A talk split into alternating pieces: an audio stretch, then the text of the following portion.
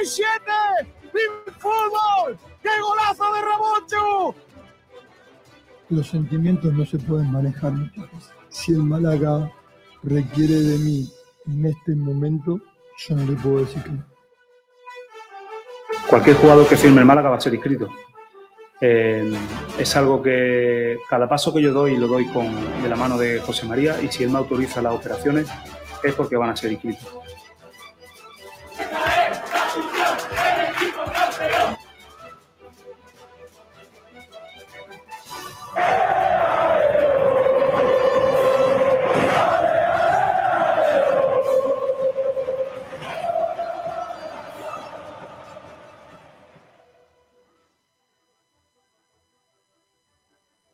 Hola, ¿qué tal? Saludos a todos y bienvenidos a Frecuencia Malaguista. Un día más con todos ustedes. Están en la sintonía de Sport Direct Radio a través del 89.1 de frecuencia modulada, a través de Facebook Live, a través de YouTube y a través de Twitch y Twitter. Gracias a todos por estar ahí en el día a día y también eh, en el directo y también a todos los que nos escucháis eh, en versión grabada durante toda la jornada.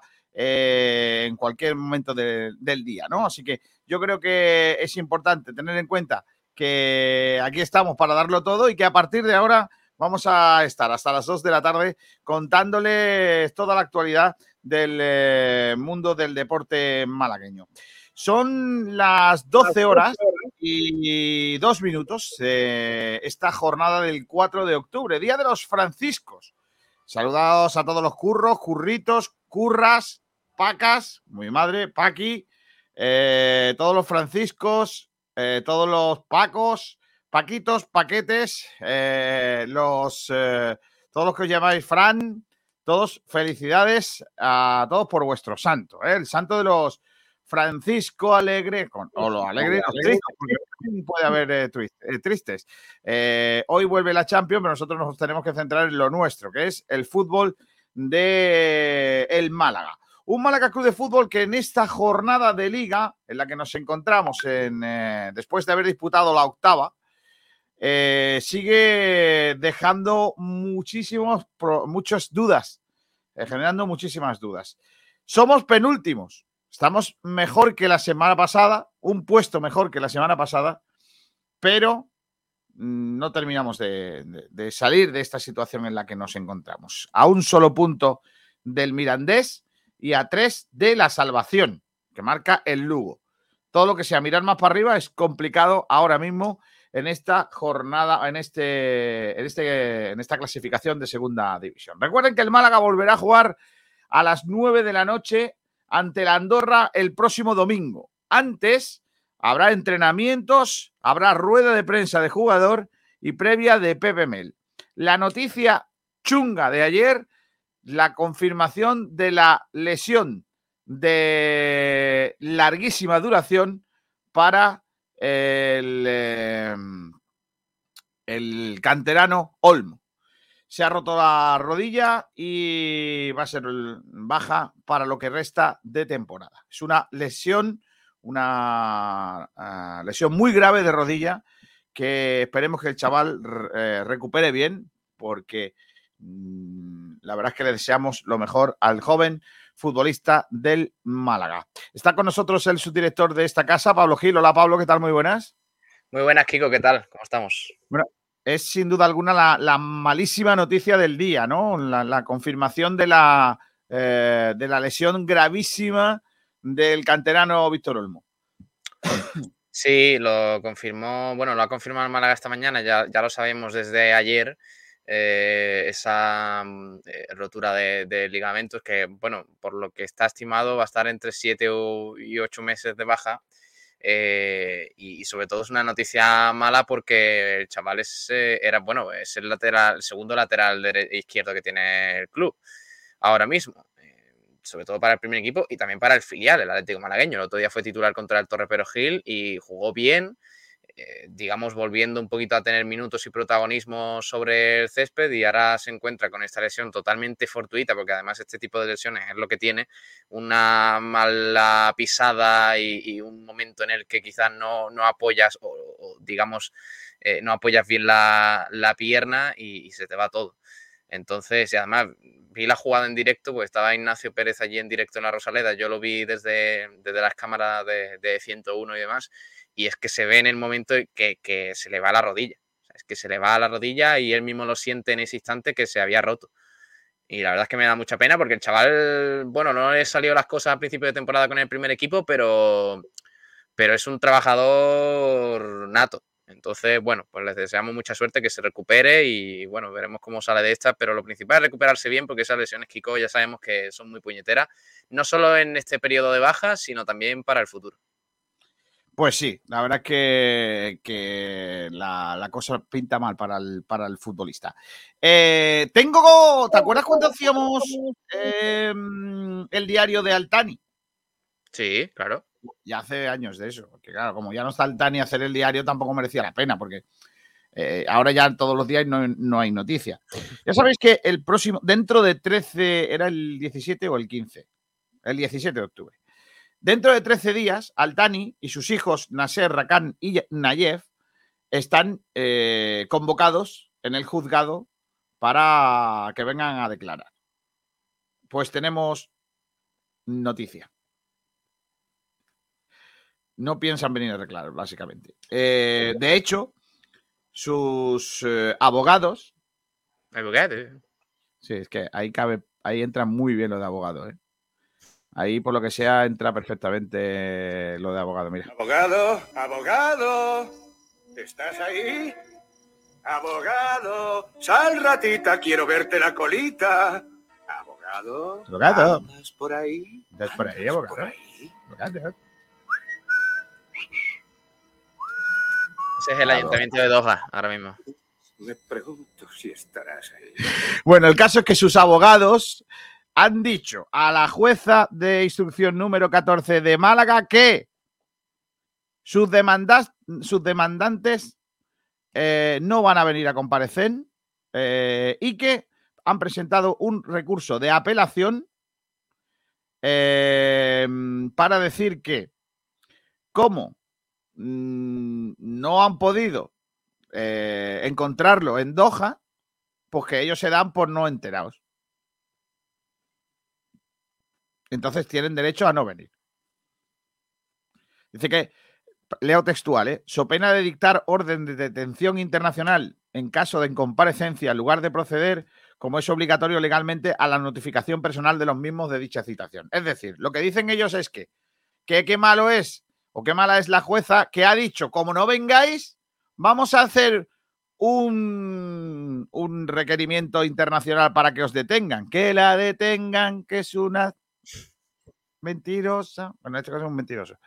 Total, ¿qué, ¿qué han dicho ellos? Pues como no, como habéis sido, como nos habéis amenazado con que nos vais a detener, mm, eh, tal, pues ahora nosotros no venimos. Porque lo que tenéis que haber hecho es habernos convocado. Y como no habéis encontrado al jeque para darle la citación, pues entonces, pues entonces no tenemos que venir. ¿Se puede tener menos? ¿Lo digo o no lo digo? Lo. Se puede. En serio, que. A ver, yo, cuando estas cosas judiciales, cuando los abogados empiezan a entrar en este tema, mm, al final yo siempre cuando, cuando leo estas cosas me llama mucho la atención de que se pueda, se pueda ser tan, tan, tan escurridizo, ¿no? Por no decir tan sinvergüenza. Quiero decir, eh, a ellos no le da vergüenza decir, ah, se siente, no le habéis podido convocar allí. Ah, se siente. Vamos a ver. Si si yo soy eh, abogado de Altani, yo sabré dónde está, ¿no? Digo yo, que eh, los abogados de Altani sabrá dónde está. Entonces, que, me, digan a mí, ah, como, la, como no habéis podido poneros en contacto con él, claro, claro, claro. O sea, o sea si no te llega la notificación, tú no sabes nada, pero al mismo tiempo tus abogados están respondiendo a esa notificación. Por tanto, sí lo sabes.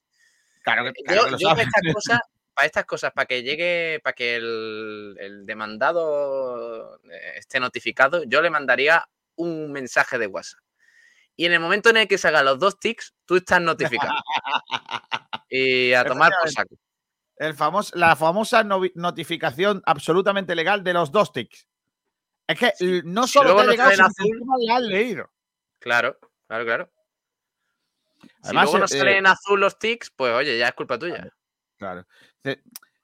Tiene por presentado este escrito, o sea que, hay que decir que la jueza ya, como, como ha recibido este escrito, pues ya que, tiene que tiene que hacerle caso. Ah, es verdad, me han mandado un escrito diciendo que por qué le he dicho yo, ay, qué horror.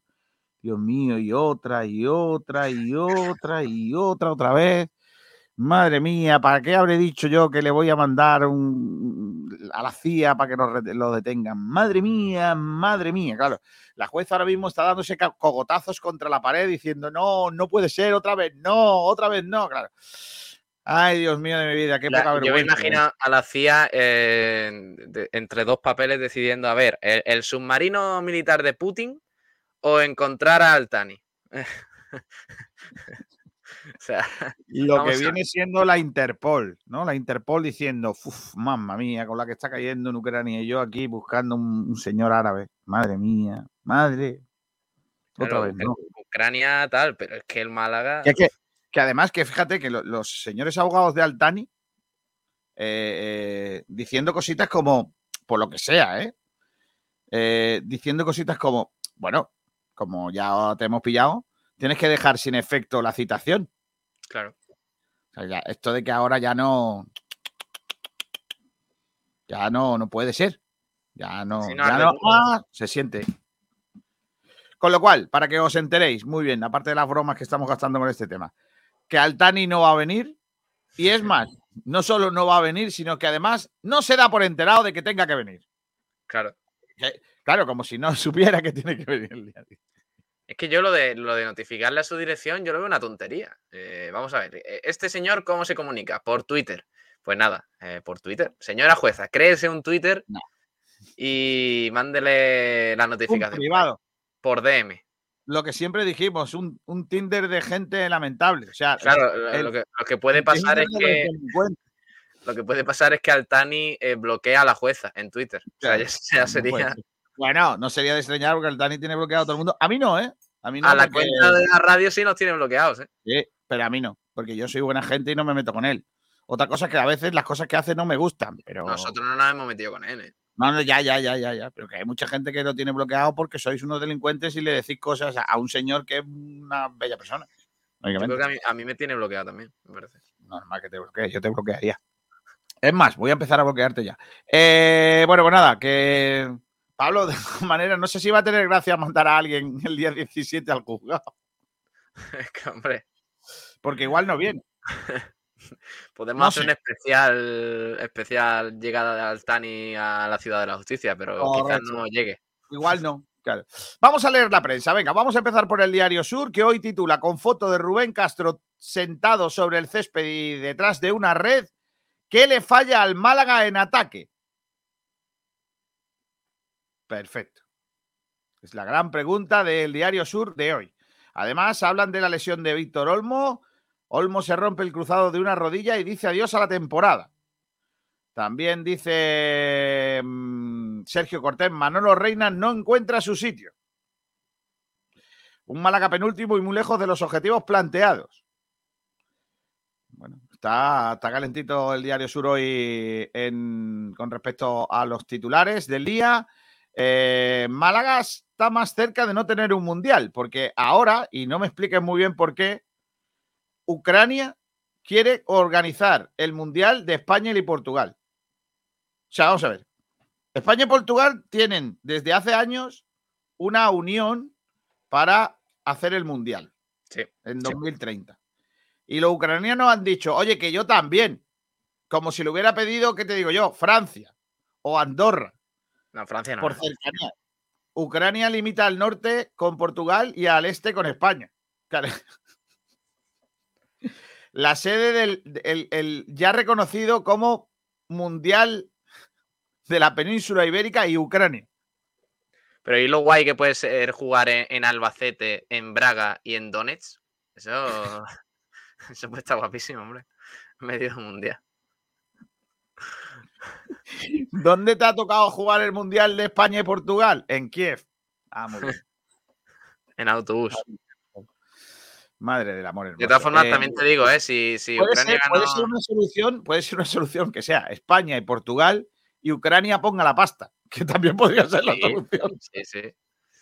Eh, sí, de todas formas. Yo creo que ver, para evitar esto habría que pedir ya que Rusia gane la guerra. O sea, ya, ya, eh, Ucrania no. O sea, Pero esto es como cuando en clase te- tenías que hacer un trabajo por pareja y, te- y tú y de buscabas. repente al- te tocaba, te tocaba el, al, al- iba a te decir tocaba el favorito, el favorito de la profesora, te tocaba de pareja el favorito de la profesora, que era empollón, y, y entonces sabías que ibas a probar y ibas a sacar buenas notas seguro. Pues Correcto. para España y para Portugal es lo mismo, porque si Ucrania, si Ucrania ganó Eurovisión, ¿cómo no le van a dar el Mundial de 2030? Por tanto, eh, España y Portugal lo tienen hecho. Es más, yo diría España-Portugal, los partidos chungos y en Ucrania los buenos, pero que paguen ellos. Claro. A ver si se Y a cambio, que nos manden todo el gas que puedan. Mira, pues eso no estaría mal. Para el futuro, por si acaso. Pero hay algo, hay, hay algún sentido en que la candidatura sea España, Portugal y Ucrania. Es que no. Porque si fuera Estonia, Letonia, Ucrania y Moldavia, todavía lo entiendo. Pero España, Portugal y Ucrania, es que hay algo más random que eso. Yo creo que todavía hay tiempo de hablar con Putin y que se junte también Rusia. Es más, yo creo que Rusia, que está, que, que está empezando a retirarse de algunas zonas porque Ucrania los está echando básicamente, ha dicho, ¿cómo? Que el Mundial lo va a organizar Ucrania, España y Portugal, vamos a irnos de aquí. Esto no puede ser. Porque si España y Portugal se unen a Ucrania, ya nos ganan seguro. Vámonos cierto, antes que esto ah, sea peor. A Rusia la han echado de la Eurocopa de 2024, Claro, hace muy bien. de Alemania, de esa Eurocopa. Bueno, pues ya está. Bromas Hay aparte más que cosas. Ucrania quiere organizar partido con- contra España y Portugal. Sí. Eh, un, nombre, un nombre propio, el de Chris Dow, que es eh, un, un hombre al que hay que tener cuidado porque el muchacho juega en el Dinamo de Sassari, que es el rival de mañana del Unicaja, eh, y que mm, eh, jugaba ya allí, el Chris Dow, en Ucrania, eh, y fue el que nos ganó en un triple sobre la bocina. Se llama Chris Dow. ¿Vale? Y ya está. Han echado a Francisco el día de su santo. No, hombre, no, no, hombre, no. Eso está muy feo. Eso está muy feo. Espérate un día. Hombre, no, no hagas esto. De todas formas, el claro. Elche no es al inicio ¿eh? de temporada. Son leche, leche seis huele. derrotas y un empate, creo. ¿eh? El Elche huele el año que viene a un Málaga Elche, vamos, de, de libro. Eh, pero a mí Francisco me gustaba, mira. Pero por lo que sea, no, no, no, no ha cuajado. Así que Francisco constituido como técnico del Elche. Lo siento, le han dado el día de su santo. Eh, Davidovic que perdió ayer ante Kotov en un torneo llamado Nur Sultán. Sí. Vale. ¿Qué más cosas del Diario Sur? Pues ya está. Paso a la opinión de Málaga. En la opinión de Málaga, el titular es: Ucrania se unirá a la candidatura España-Portugal para el Mundial 2030. La geografía que vuelve a cambiar una vez más si España, Portugal y Ucrania son una sola península. Efectivamente. Espero que los rusos no nos tomen como enemigos y empiecen a tirarnos bom- bombitas. El Club Deportivo Rincón se medirá al Montilla en la eliminatoria previa de la Copa del Rey, titulan nuestros compañeros de la opinión.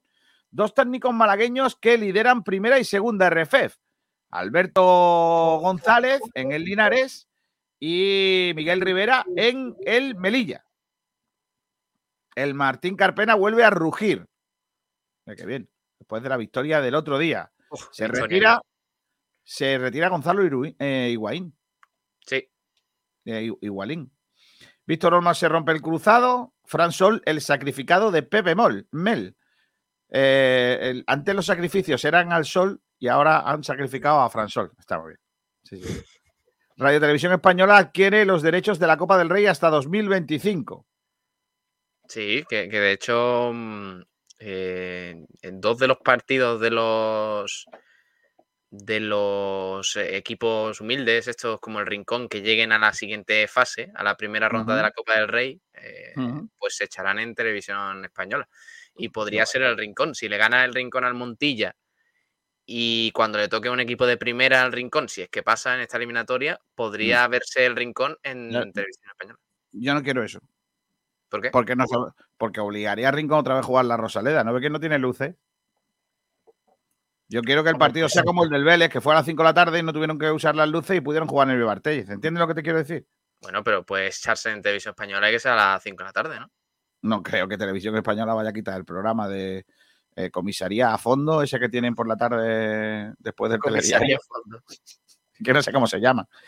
Eh, pol- policías de todo a 100 o no sé cómo se llama la serie esa de, de los policías que tienen ellos, Seguridad Ciudadana 2 o cómo se llama.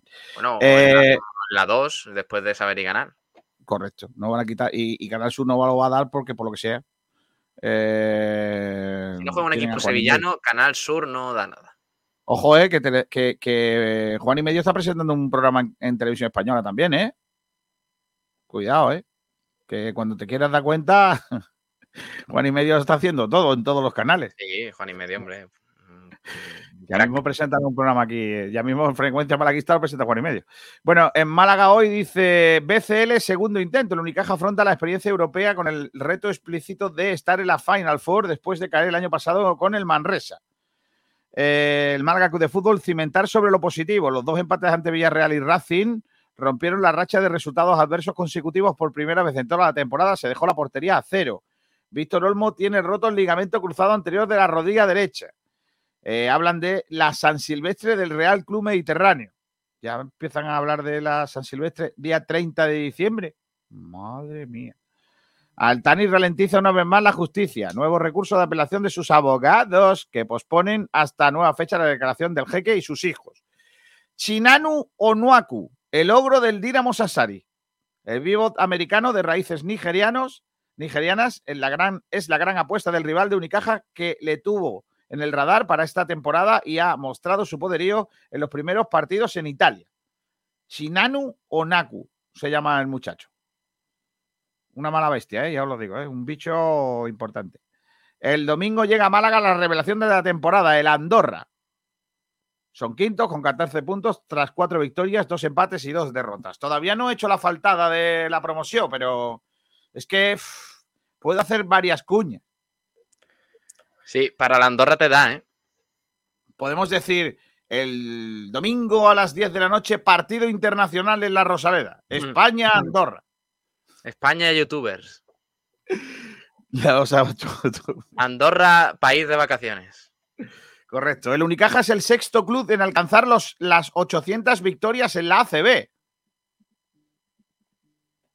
Han, el Unicaja reconocido por la policía. Le pidieron la documentación y dijo, sí, eh, Unicaja, puede usted continuar. Pero el club o el banco. El, el club. Se le entregó una distinción al club malagueño que recogió el presidente cajista López Nieto. Muy bien. Vale. Pues está bien. A mí que Estuvo, por... estuvo ahí José María Muñoz también, ¿eh? Correcto. Eh, Mijas será protagonista de la Vuelta a Andalucía Mountain Bike 2022. Allí estaremos. La segunda etapa recorrerá en la zona del hipódromo el 15 de octubre, donde más de 100 ciclistas, y algunos de ellos profesionales, tomarán salida en un recorrido divertido y duro. Ayer fue presentada la etapa eh, por parte de Joaquín Cuevas y el concejal de deportes de la localidad de Mijas. Eh, Joan Plaza se ha ido a Manchester no a recoger los premios del Guiricás, sino a estudiar a Pep Guardiola. El ex técnico de Unicaja asiste a entrenamientos de equipos de baloncesto y también estuvo la pasada semana siguiendo los del City. Claro, ahora, ahora entiendo todo. Joan Plaza está empezando a liarse. Juega con, con tres con dos extremos y un pivot. Sí. sí, sí. con una defensa de cuatro. Madre de la. Montilla Rincón en la fase previa de la Copa del Rey. Tengo miedo, ¿eh? De Container nace en la ciudad deportiva de, Ja- de Javier Imbroda. Se trata de un nuevo espacio deportivo dedicado al CrossFit. 1.200 metros cuadrados de superficie. Aquí, aquí se, a- aquí abre todo menos la academia. Todo, todo se Hombre. estrena menos. Por lo que sea, un sitio que se llama The Container. A ver. Parece fácil de, de fácil construcción. También No, si, es por Javier Imbroda, a tope. Hombre, claro. Pues mira, el de Container. Ya quédate ahí con un nombre. ¿Dónde vas a The Container? ¿Qué trabajas en el puerto? No, que voy a hacer CrossFit. Vale. Venga, vamos a los, a los oyentes, niños, que tengo ganas de poner las trompetitas, que llevo un par de días sin escucharlos y a mí me da la vida. ¿eh? A mí la, lo que viene siendo la trompeta me da, me da absolutamente la vida. Mira, mira, mira. Dale, dale, dale.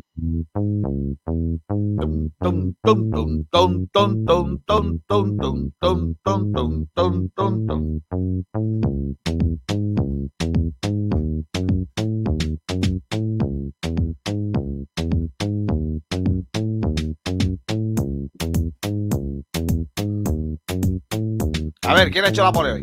Que se ponga, por favor. ¿Está la pole? Que se ponga. Dice Marioski Fratello Farelo. No han echado a Guedes, simplemente se ha afeitado la cabeza. Hombre, no, esa faltada antes de decir yo la pole, no, no puede ser. Dice, están haciendo bueno a buenos días, pole. Pero lo otro anterior la, ha dado, ¿eh? También dice el Oliva, buenos días, otra subpole. Sí. Julio Castillo, buenos días, señores. Rumbamor, felicidades. Muy buenas tardes, amigazos. Cristian dice, buenos días, sábado de youtuber. ¿Cómo? Ah, claro, que jugamos contra... No, es el domingo, además. Buenos días, domingo de youtuber, ¿ves tú?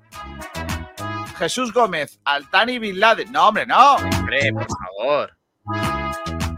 Dice Viajero Mochilero, buenas tardes, Kiko. Estás dando mucho trabajo a Batín. El pobre no tiene tiempo ni para ordenar la leonera. Yo te digo una cosa, eh, cuando yo me tomé unas vacaciones, que tiemble Tamara Falcó, que tiemble porque es que de verdad estoy hasta arriba de trabajo, niño.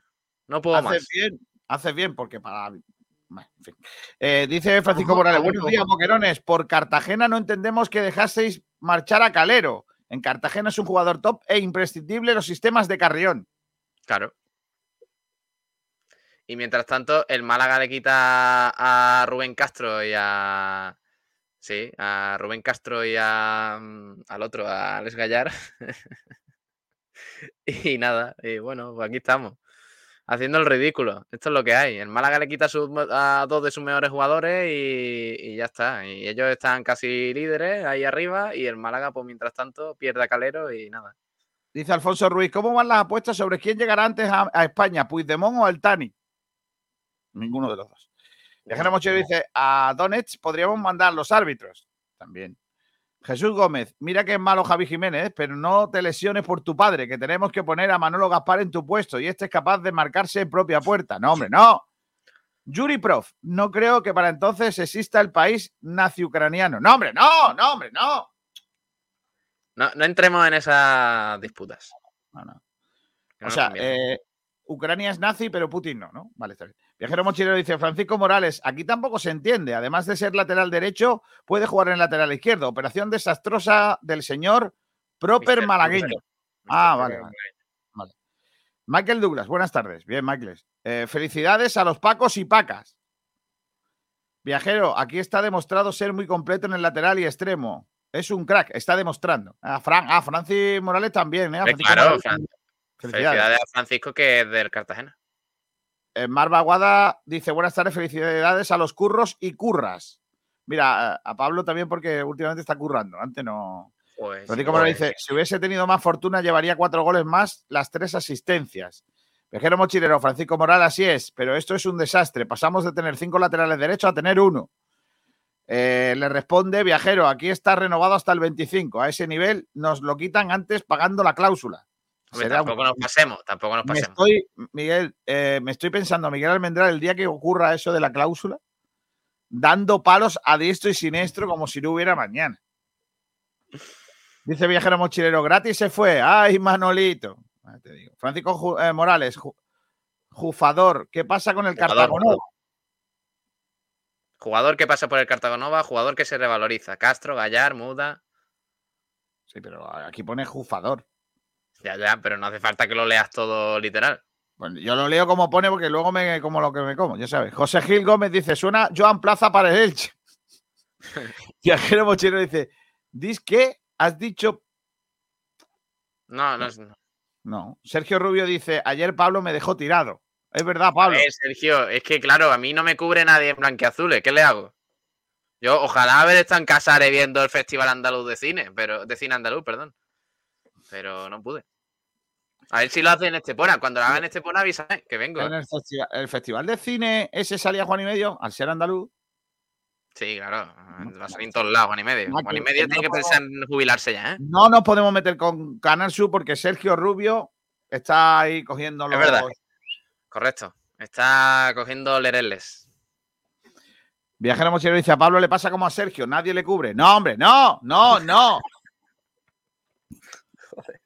Pero ¿por qué sois tan malos, tío? Viajero, tío, es que Viajero, el pobre ¿verdad? Sergio, ¿qué culpa tiene el pobre Sergio que, bueno, por lo que sea, atractivo tampoco es? O sea, tener en cuenta, eh, no, no, él tiene esos problemas, pero cada uno es como es. Habrá que verte a ti. Mira, así está quedando la Rosaleda. Anda. Mira cómo está, mira, mira cómo está quedando la Rosaleda con pintura de Andalucía. ¿Te das cuenta? Mira, mira, mira, mira qué cosa más La bonita. Andalucía, ¿eh? Qué buen sitio. Mira, mira, ahí está. ¿Ves? Mira, son fotos de Nuevo Fútbol, de Dani Gutiérrez, que no, nos ha dejado que la pongamos aquí para que veáis el azul que le están poniendo a la Rosaleda. ¿Es el mismo azul que el de la acera? Mm, No, parece más oscuro. Ah, oscuro, Pero es que, tío, ¿sabes qué pasa con esta? Con... Antes no daban ganas de pintar, pero ahora con lo limpio que está, no te dan ganas de ir allí y, y escribir. Hombre, es que el dinero de CVC se nota. Es que me entran ganas de ir allí y poner mm, eh, respeto al rumba, por ejemplo. Sí. O, o cua- o cualquier cosa, ¿eh? Que no tenga nada que ver con, con Claro. eso. Eh, yo qué sé. Dos más dos son cinco o algo así. Yo pondría ahí amor de madre Sí, o lo de custodia compartida ya. es verdad. Ese está en todos lados, ¿eh? O el teléfono de Sergio Ramírez para ver si encuentra novia. No, hombre, no, no, hombre, no, no. O el típico, el típico mensaje que hay en los puentes, esto de perdóname, fulanita. Ahí en medio. O, o perro Sánchez. Chi- Chiqui, te O, quiero. o iglesia, iglesias prisión. Había- en, en- en los tiempos, en mis tiempos jóvenes había una que, que me hacía mucha gracia, que era indulto para el cabrero. Y yo le tuve que preguntar, un día, un día le pregunté a mi padre, esto de indulto para el cabrero, ya me lo contó. El cabrero es un cantador flamenco que el hombre sa- sacaba sus propias letras, sus propios fandangos y tal. Y entonces un artistazo. Y por lo que se ve, en los 80 se le escapó en un concierto, se metió con el rey. Dijo, no sé qué, mm, se acordó de la madre del rey o algo así. Y entonces le, le, le- bueno, le- lógicamente le metieron un puro bueno. Y había gente que quería, que pedía el indulto para el cabrero. Claro, un chiquillo con 10 años, 12 años, lee una pintada que pone el indulto para el cabrero y dice, "Papá, ¿qué ha hecho el cabrero? Yo me, yo me acuerdo de la canción del koala, de un cabrero desayunando en la ciudad. Un Qué cabrero. Que. Bueno, pues el cabrero, que eso? que qué tal? Yo tengo una anécdota muy buena del cabrero, que estuve in situ en la feria de Benagalbón, que estaba cantando el cabrero y había un señor con su bastoncico y un gorro de, de andar por el campo. Y cada vez que terminaba el cabrero una, una copla, un cante, decía el tío, eres el segundo mejor. Aplaudía a todo el mundo y eres el segundo mejor, a voces. Y otra vez, y otra vez, y a las siete y ocho veces que se lo dijo, el cabrero mosqueado le dice, mira, ¿cómo que soy el segundo mejor? Y el otro le dice, es que al primero todavía lo están buscando. Eso fue así. Imagínate, el cabrero blanco, no, no el carrero blanco, el cabrero blanco. El había carrero blanco. Claro, El carrero blanco que, claro, el carrero blanco es otro, está, que está en los cielos. que ese día estaba en, los nu- en las nubes. Ese hombre subió, subió a los cielos rápido. Eh, entonces, pues lo que sea. Em, bueno, pues el nada. Cabrero, eh, el cabrero era comunista, dice Francisco Morales. correcto. Sí. El carrero, Y no el cabrero. Selu Oliva pondría eso, lo de sí, hemos sido engañados. Sergio Rubio también de mi edad, porque pone OTAN, no. Y Sergio Rubio dice: el dinero de Canal suba directo al kiosco Manolo. Claro, se retroalimenta ese dinero. Y Juan y medio se echará novia en su programa después de la jubilación. No. Sería el girito. Bueno, eh, escúchame, eh, déjame que recuerde que soy muy pesado, pero no sé, es que, ¿qué vamos a hacer? Que tenemos un grupo de WhatsApp, No me jodas. ¿vale? Para poner aquí el banner, es que si no, la parte de abajo del streaming queda muy, muy sosa. Tenemos un grupo de WhatsApp eh, con más de 70 personas en ese grupo, donde compartimos noticias, los streaming, los- nuestros programas y se forman debates. Hay muy buen ambiente, la verdad. Si queréis entrar en ese grupo, me mandáis un mensaje al 627-252494, 627-252494, me decís, oye, soy fulanito de tal y quiero entrar en el grupo y os meto. Así que para adelante. Todo el mundo que quiera, ya sabe. No, lo que, lo que pasó con el cabrero, efectivamente, no fue que se acordara del rey. Hizo un Willy, un Willy Toledo. Ah, Sí, eh, estuvo en un concierto y gritó "Mm", en lo que sigue. Lo mismo que Willy Toledo. y que defeca en... en lo que viene siendo. Vale. Y se, se montó una guapa porque fue condenado a dos meses de prisión por blasfemar en 1982. Eh, y se lió una guapa. Tengo un recorte de prensa de aquel día. eh, bueno, de aquello. Porque se lió una guapa porque, oye, oye, que llegó a los organismos internacionales, ¿eh? Joder. Fíjate, ¿eh? Porque, porque, mira esta. Organismos internacionales gestionan la libertad del cabrero. y cu- 30 años después, organismos internacionales gestionan la libertad de eh, Puigdemont. Cómo ha cambiado el panorama, ¿eh? Sí, eh, te diga. En fin. Bueno, pues nada, esto es parte de nuestra historia. Eh, la gente no puede eh, blasfemar ¿eh? sin tener que ir a, a Chirona, básicamente. Eh, vamos a ir con el primer debate del día, Pablete, venga. Venga, pues la primera pregunta que hemos planteado en el día de hoy, eh, muy interesante, es sobre la lesión de, de Víctor Olmo, que ya sabéis que va a estar entre 7 u 8 meses de baja. La desafortunada lesión de Olmo deja en evidencia la confección de la plantilla al dejar el lateral zurdo con un solo jugador, y en este caso Javi Jiménez, que muchos ponen en cuestión eh, que tenga nivel para ser el lateral izquierdo titular de este Málaga.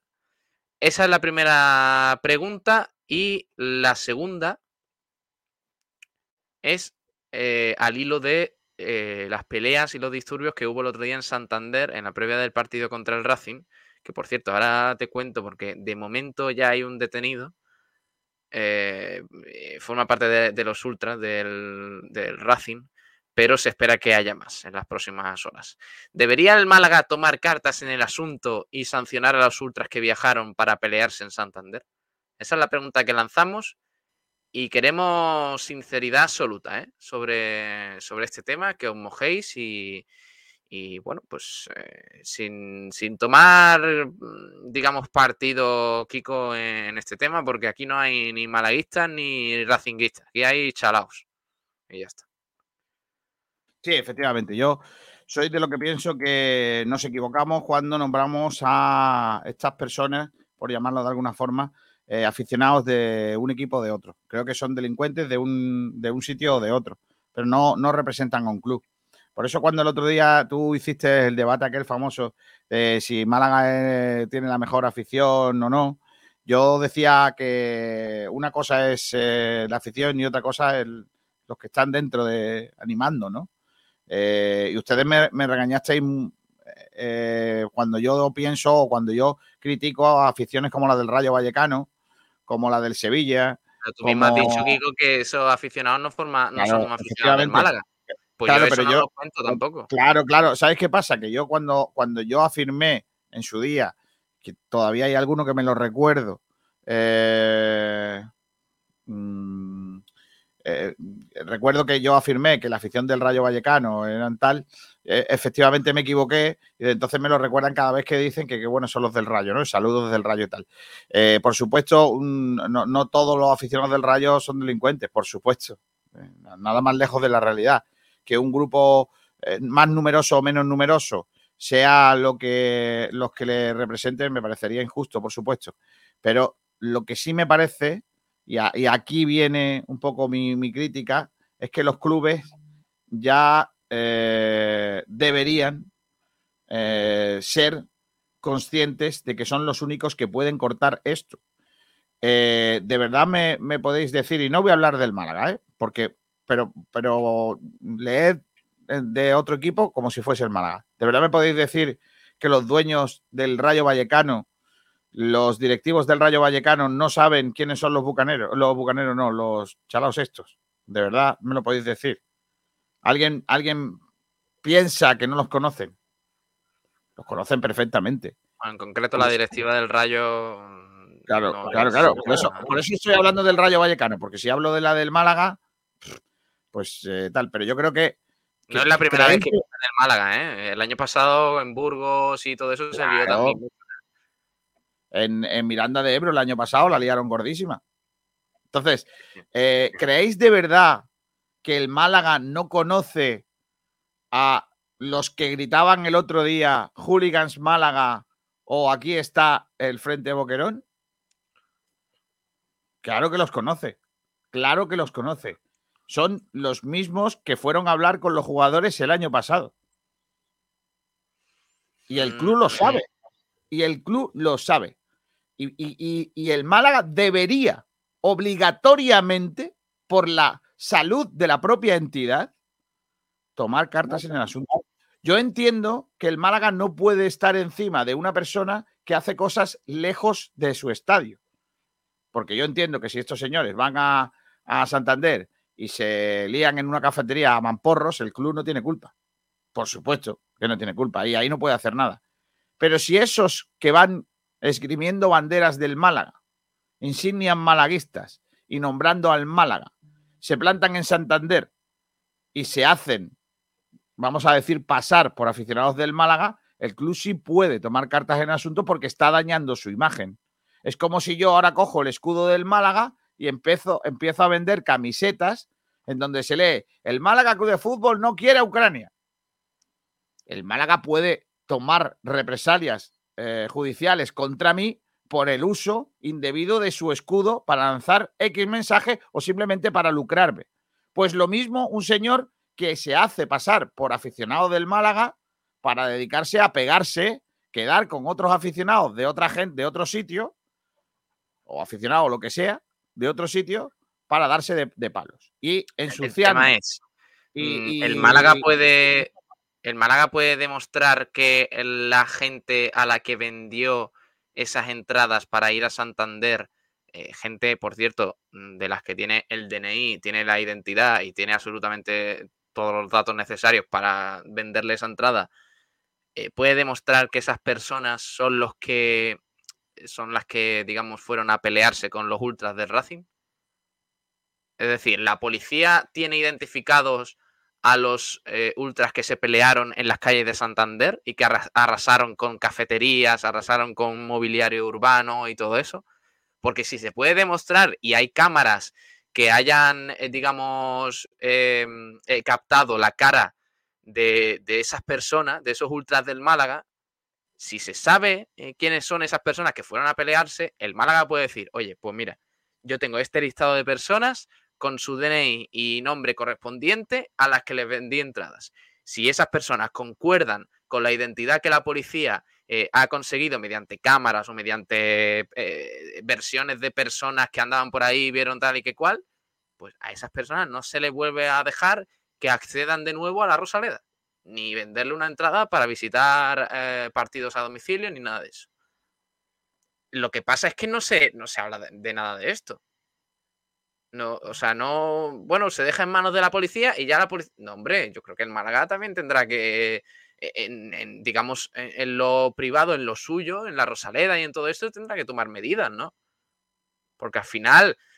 Pues mira, fíjate, hace dos semanas hablamos de que de que era demasiado el, tema de, de pedir el DNI a la gente que entraba a la grada de animación, que yo no digo que todos los de la grada de animación sean cafres, no digo eso.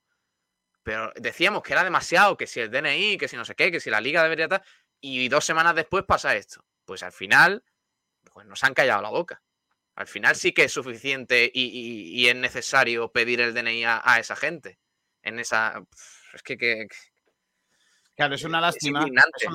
y yo entiendo, yo entiendo el enfado eh, de, los que acuden al fútbol a animar, de verdad, y que quieren estar en esa grada animación porque creen firmemente en, que son importantes para, para, el discurso, el desarrollo del espectáculo, del fútbol.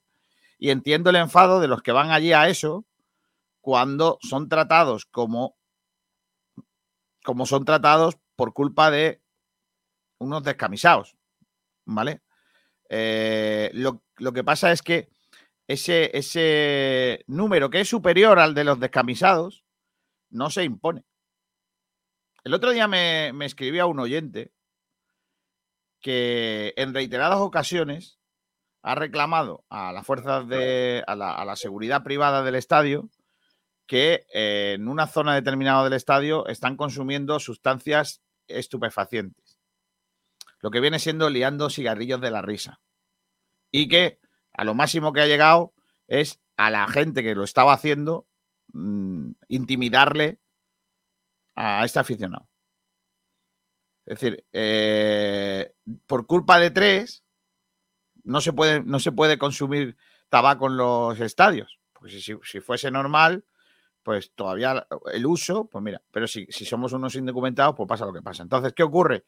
Pues que la masa no puede con los, con los, con los que son delincuentes, porque no pueden, porque van a otra cosa. Yo entiendo que yo voy con mi familia al fútbol y quiero animar desde la grada, porque me gusta hacerlo desde allí de pie, cantando, y que el año que viene no me saco el abono allí, porque si me van a tratar mal, me voy al otro lado. Y es una lástima, es una lástima.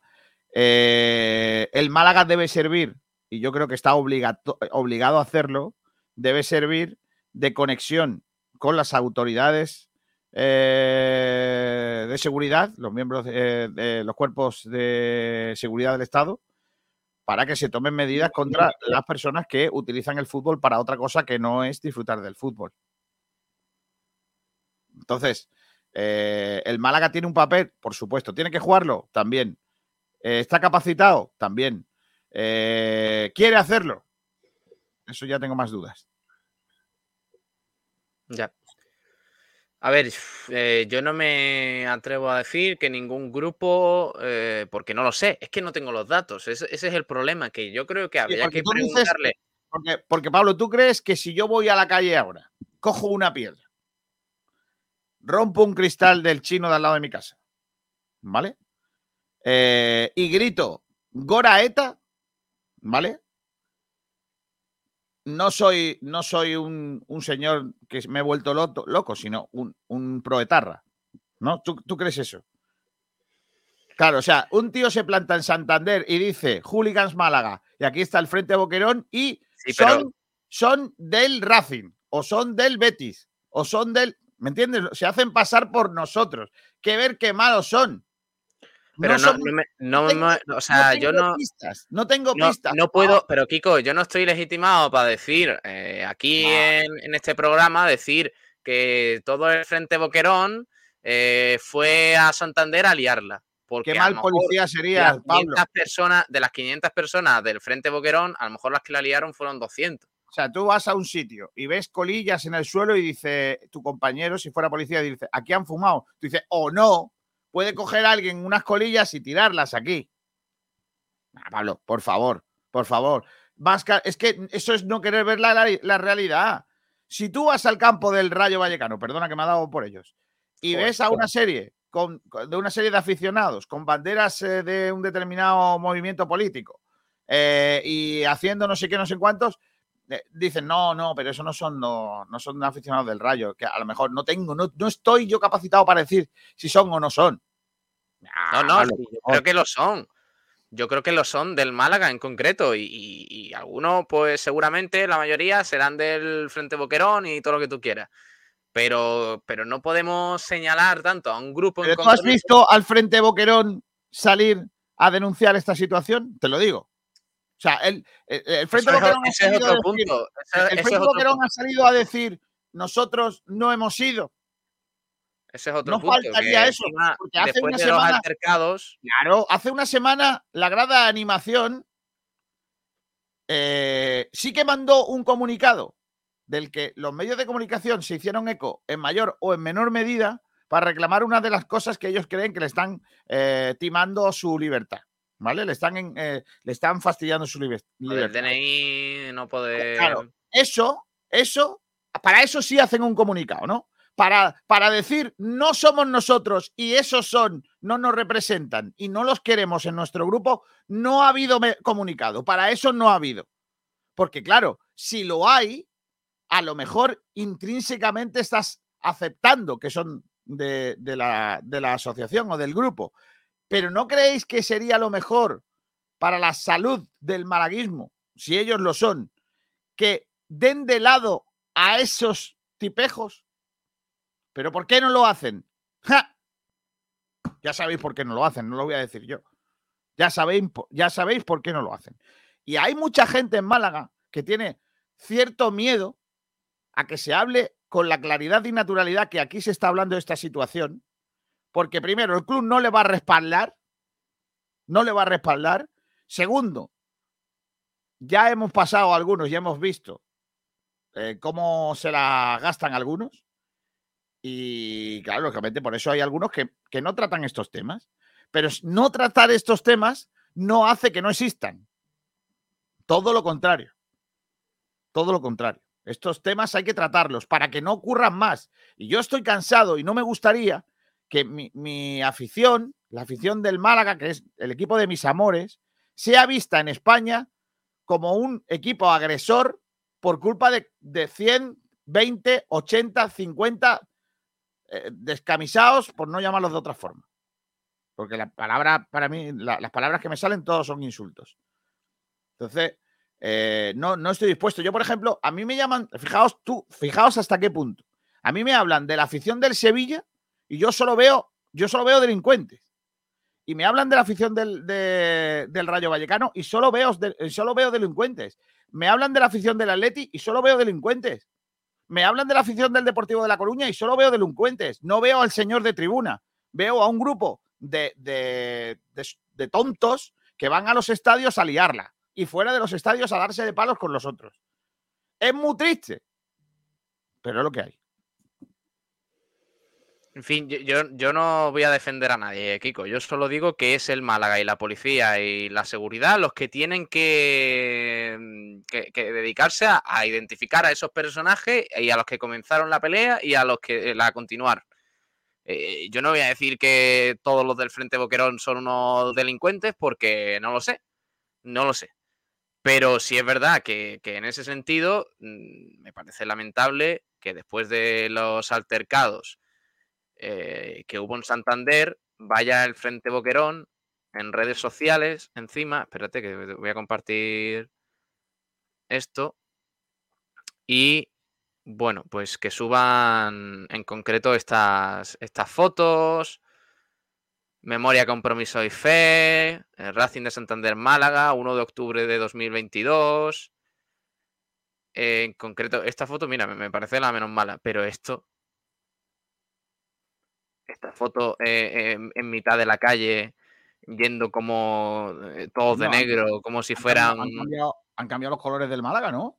Sí, lo han cambiado a negro, por lo que sea. Difuminando encima las caras, por lo que sea.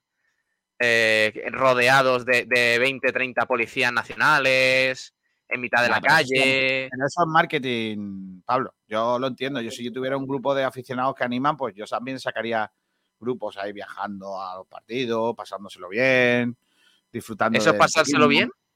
es que precisamente, yo es que yo no, lo, yo no los estoy eh, defendiendo ni mucho menos, pero eh, precisamente estoy intentando subrayar la presunción de inocencia que pueden tener eh, que puede tener X personas que a lo mejor han viajado con el, con el grupo porque a lo mejor no han hecho nada y el resto sí.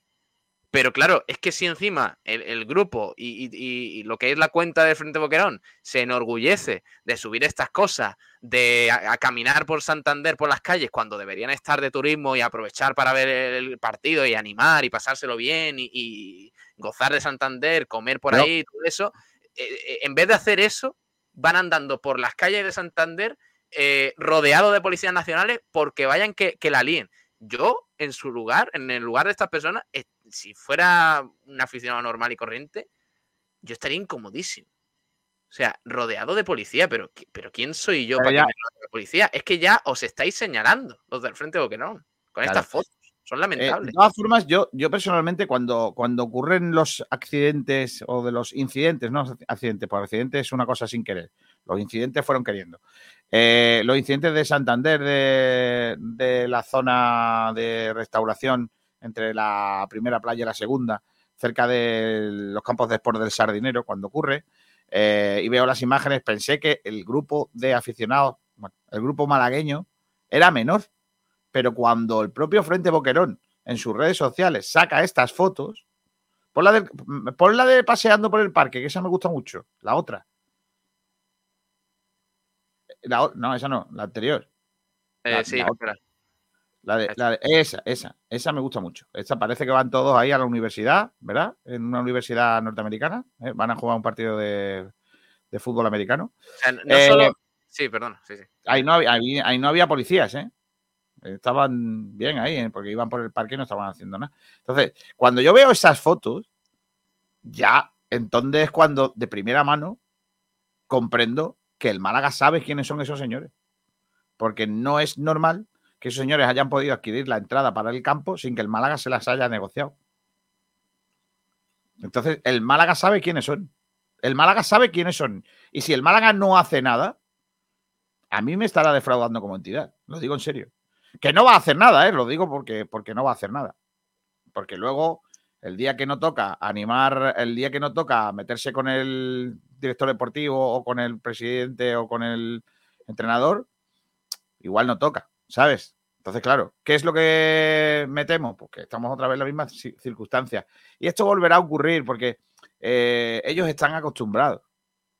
Eh, están acostumbrados perfectamente a estas situaciones. Cada X tiempo, pues hay un partido en el que van, la forman, eh, habrá otro tiempo en el que se callen y, y dentro de X días, pues volverá a ocurrir y no pasará nada. Y el Málaga pues se callará y, volverá, y seguiremos para adelante y echaremos la, la pelota para adelante igual que se tapan las pintadas cuando pintan en, la, en, el estadio.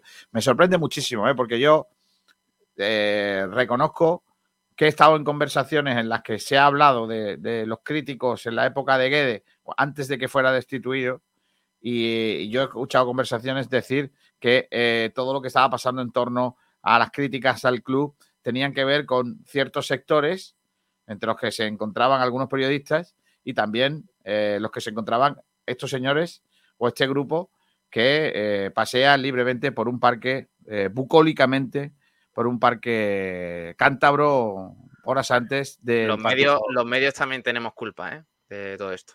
por supuesto. Y yo entiendo. Que, que un periodista vaya a hacer una foto de un grupo cuando está entrando al estadio y se empiezan a, empiezan a esgrimir cánticos como, ¿cómo es lo de eh, periodistas mercenarios? ¿No? ¿Qué es lo que cantan? Eh, tienen un cántico contra los periodistas. Ahora no lo recuerdo. Eh, pero hay uno también que cuando nos ven allí con las cámaras o con tal, pues, pues básicamente pues están ahí con los insultos que me parecen que me parecen igual de O sea, el, que el mensaje del Frente Oquerón eh, con estas fotos y ese tuit, ¿cuál es? Mira qué guapos somos.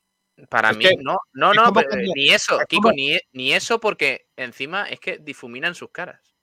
Claro, hombre, porque no, no, a ver, eso está bien, difuminar la cara. ¿Tú has visto las, las fotos porno de la gente que se sube, que quieren que las vean, pero no quieren que las reconozcan? Sí. O, Sí. o lo, Bueno, o lo o sea, no sé lo que hablas, pero no lo he visto. No la has visto, sí. Correcto, te la ha contado un amigo. que Yo lo sé. Sí.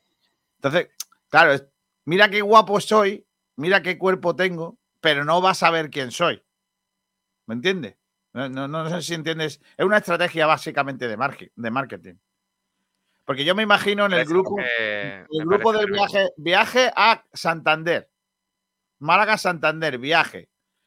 Eh, cuando se hace el grupo, señores, todos de negro mañana que no pasamos la frontera de Toledo. Oye, ¿podemos pedir entrevista al administrador judicial? No, no hace, no hace entrevistas individualizadas. ¿Podemos eh, exigir al Málaga respuestas por esto? Yo creo que el Málaga, no, no sé si se le puede exigir o no. Yo creo que el Málaga eh, lo que quiere es que pase esta, esta tormenta que ellos consideran de verano pasajera eh, que se juegue el partido contra la Andorra y que a otra cosa mariposa. Eh, lo, lo, que te decía. Porque para ellos esto es un problema. Yo recuerdo. Cuando, cuando yo recuerdo hace unos Manolo Gaspar y le preguntemos por esto, va a escurrir el bulto, ¿no? Eh, no, no, es que eh, yo no creo no va a responder porque no es no, su no, no, es que, eh, Miguel, eh, Pablo, nadie le va a preguntar a Manolo Gaspar por esto. Bueno, no, nosotros lo hacemos. La mayoría, la mayoría, de los medios entienden que esto no es una noticia. Es decir, eh, eh, hay, hay, algunos que piensan, por ejemplo, que todo el tiempo este que le estamos dedicando le estamos dando informa le estamos dando eh, protagonismo a una gente que no debería de tenerlo. Yo creo que no le estamos. Es que si no le Vamos a ver, es que eso es una tontería. O sea, es que si no le dedicamos, o sea, ¿cómo no le vamos a dedicar protagonismo? O sea, si mañana mmm, roban en la tienda de la esquina, ¿no le vamos a dedicar protagonismo al ladrón? ¿Qué, qué sentido tiene? Depende. El, el, el, dueño de la cafetería que arrasaron en Santander dirán, ¿cómo no le vamos a dedicar protagonismo a esto? Claro, Oye, que me han claro. arruinado el negocio. Vamos, por favor. Que ya que no, ya que encima no, no le dedica tiempo el Málaga ni, ni, ni, para intentar evitar que esos personajes vuelvan a entrar en la Rosaleda ni viajen en representación del club, de la afición del Málaga, por lo menos vamos a dedicárselo nosotros, ¿no? Ver, yo creo que yo creo que una vez más, y lo hemos dicho con anterioridad, una vez más se pone de manifiesto en que, en que en el Málaga hay muchas cosas que se tienen que hacer y no se hacen. Y, no, y, que, y que todas se arreglan echando al entrenador. En el Málaga, en el Málaga, el único que sale por la puerta es el entrenador. No hay más. No sé, es que para mí este tweet y estas fotos, es, es decir, eh, sí, ya, correcto, correcto, sí. Eh, eh, fuimos nosotros y, y, para reírnos un poco más de la situación, como sabemos que no nos van a identificar, vamos a tapar nuestras caras, a difuminarlas en las fotos, para uh -huh. que nada, porque como somos un grupo radical que el Málaga no nos va a tocar y que, bueno, pues no nos identificamos personalmente nosotros en nuestras cuentas y tal, pues ya está, pues somos intocables, básicamente. Y vamos, nos peleamos en otras ciudades, arrasamos con las calles de Burgos, arrasamos en, en Santander y, y, ya está. Y, y, luego esperamos unos meses para que las aguas se tranquilicen y lo volvemos a hacer. Correcto. Esta es la rueda que no para de. de, de vamos. Y, y, otra y otra. No tiene ningún sentido. Eh, tengo por aquí algunos comentarios sobre este asunto. Dice. Francis Morales: yo, yo, soy de derecha, pero me gusta el buen cante, sea del partido de ideología que sea. Eh, hablando del cabrero. Eh, Francisco Morales también insiste, es como Jesús Quintero, era de izquierda, pero me merecía todo mi respeto. Sergio Rubio dice, el Málaga debería atrapar al de las muletas porque es fácil. No, hombre, no, sí. eso es chiste. Eso es chiste. Oye, eh, qué grande Jesús Quintero, eh, que no hemos dicho nada, pero, pero sí. fíjate que yo no, no, compartí mucho. Yo reconozco, yo reconozco que, que, que era un, un, hombre que a mí me representaba muchas cosas de las que decía sobre todo en su defensa ultranza de, de Andalucía con, con, todas sus cosas buenas y todas con sus cosas malas. Y sobre todo con, con, con la defensa ultranza de, de, las cosas que nos diferencian y nos enriquecen con respecto al resto del país y al resto del mundo. Que no nos hacían ni mejores ni peores, nos hacían andaluces. ¿no? Yo creo que él en eso estaba absolutamente convencido y yo también. Eh, creo que yo no conozco a nadie que haya hecho las entrevistas mejor que Quintero. No conozco a ningún entrevistador mejor que Jesús Quintero. Me parece también alguien que ha hecho formatos televisivos muy, muy, muy buenos, como aquellos programas que hacía desde la cárcel, y, que nos ha dejado grandes momentos de la televisión eh, rescatando a gente tan divertida eh, como el Risitas, como el Peito, como, como tantos otros ¿no? que pasaron por, su, por sus micrófonos y que de los que con los que nos reíamos y de los que no se reía. Que eso es una delgada línea que desgraciadamente en nuestra televisión y en nuestros medios de comunicación es muy difícil eh, mantener. Estoy pensando, por ejemplo, en ese señor que tenía antes un programa en la primera, en la primera cadena, que ya no lo tiene, y que tiene un programa matutino en una radio. ¿Cómo se llamaba aquel? que salía con Sardá y se reía de los, de los frikis. Eh, ese que, que también es muy de izquierdas, ¿cómo se llama? Eh, hostia. eh, Sí, hombre.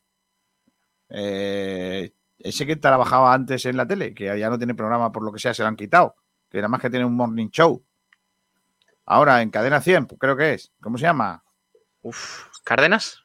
No. Ah, eso, Cárdenas. Sí, sí, Ah, sí, Cárdenas. Ah, Cárdenas tiene una es- espectacular película. Bueno, izquierda, Cárdenas de izquierda. Claro, claro, pues, hombre, vamos a ver. Pues si no pillas tú la ironía, mi ironía vale, después vale. de tantos años- Vale, vale, vale. Dice Francisco Morales, en fin, ¿qué coméis hoy? Yo voy a hacer albóndigas con patatas y guisantes. Por cierto, eh, Kiko, al hilo de lo de. Jesús. A ver, espérate. Al hilo de lo de los disturbios. em, resulta que. Espérate, que estoy buscando el tweet donde tenía. Voy a, leer, voy a leer este. Francisco Sí, Morales. sí, dice, lé- mi, léelo, santo, léelo. mi santo hoy aquí estoy, limpiando, fregando, tendiendo, recogiendo y toda una mujercita de mi casa. Es que eres un hombre blandengue, Francisco. ¿No has visto el mensaje? ¿No has Del visto el Fari, mensaje del Fari, ¿no? de- No, del Fari no, de- del Ministerio de Igualdad, que pide más hombres blandengues. Claro, pero lo del hombre blandengue era de- del Fari. Decía. Claro, pero el- Detesto a, alarde- a- a ese hombre de la bolsa de la No. compra. no puedo con el hombre blandengue, ese hombre que va con las bolsas de la compra. Porque No la, mujer, la mujer necesita un tío duro ahí. que hasta le dan mampor, que hasta le dan Madre cate, mía. le dan cosquis. Hemos cambiado, niño. Oye, mira, que. ¡Viva el hombre blandengue! Viva, sí, el del carrito del. ¡Viva del el hombre de, de- de- de- de- de que va a la bolsa de la compra, hombre! Ya está bien. Eh, lo que estábamos comentando antes. eh, ¡Hombre! Ahí está el de las muletas. Este es uno de los vídeos Sí. que, que se hicieron viral en el momento en el que, bueno, unos segundos después de, de- de esta imagen que la graba, me parece que una madre con su hija en una cafetería, eh, aquí resguardados de, de- de los salvajes que estaban pasando por esa calle, eh, pues es un frame donde se capta este tatuaje que veis ahí en la pierna de este señor que pone AHTR. Ah, ¿y eso qué significa? Pues significa Adolf Hitler tenía razón. Claro. Claro, como el Fari. O sea que por lo que sea, encima esos salvajes y esos ultra radicales del eh, a- supuestamente aficionados del Málaga eran un poco nazis. Y van con algunos del Getafe y del Oviedo. Sí. Sí, sí, eso cuentan desde Por Santander. O sea cierto, yo me puedo, yo me eh, puedo eh, tatuar también E F T R. El Fari tenía razón. o FRTR. Eh, Francis Rumbamor tenía razón. Correcto. Claro, hombre, pero Francis sí que lleva. Francis sí lleva razón. Dice Francisco Morales, poco es lo que le pase. Eh, también dice, el club a eso los tendría que vetar de por vida para entrar o viajar con las peñas. Manu AGP, por supuesto que saben quiénes son. Eh, sois el resto de afición los que tenéis que decir a los ultras que pele- a pelearse a sus casas, tanto de un lado como del otro. Viajero mochilero, no sé qué, una carita ahí que no sé cuál es. Dice Alejandro Luque, deberían tomar cartas y no dejarles entrar, por lo menos hasta que esté lo que estén mandado. Michael Douglas, que haga su trabajo a la policía y que busquen a los causantes de los altercados. El Málaga solo debe denunciar los disturbios. Julio Castillo, hay que erradicar la, la violencia en el deporte, en cualquiera de sus facetas. Un campo de fútbol debe ser un espacio seguro. El club debe sancionar a quienes manchan su imagen. Correcto, Julito. Francisco Morales, es esa la única afición que esperamos engancharlos por aquí algún día. Francisco Rumbamor, yo lo que ya a la altura de siglos que estamos, ya la gente se debe concienciar de que el fútbol no es una guerra, el fútbol es un deporte, correcto. Eh, Francis, pero aún hay aficiones que viven en la prehistoria. Ya lo sé, Tocayo, pero ya en 2022 se debería de concienciar o, que tomen cartas en el asunto desde el organismo que sea. Es un deporte y no se debe ir más allá.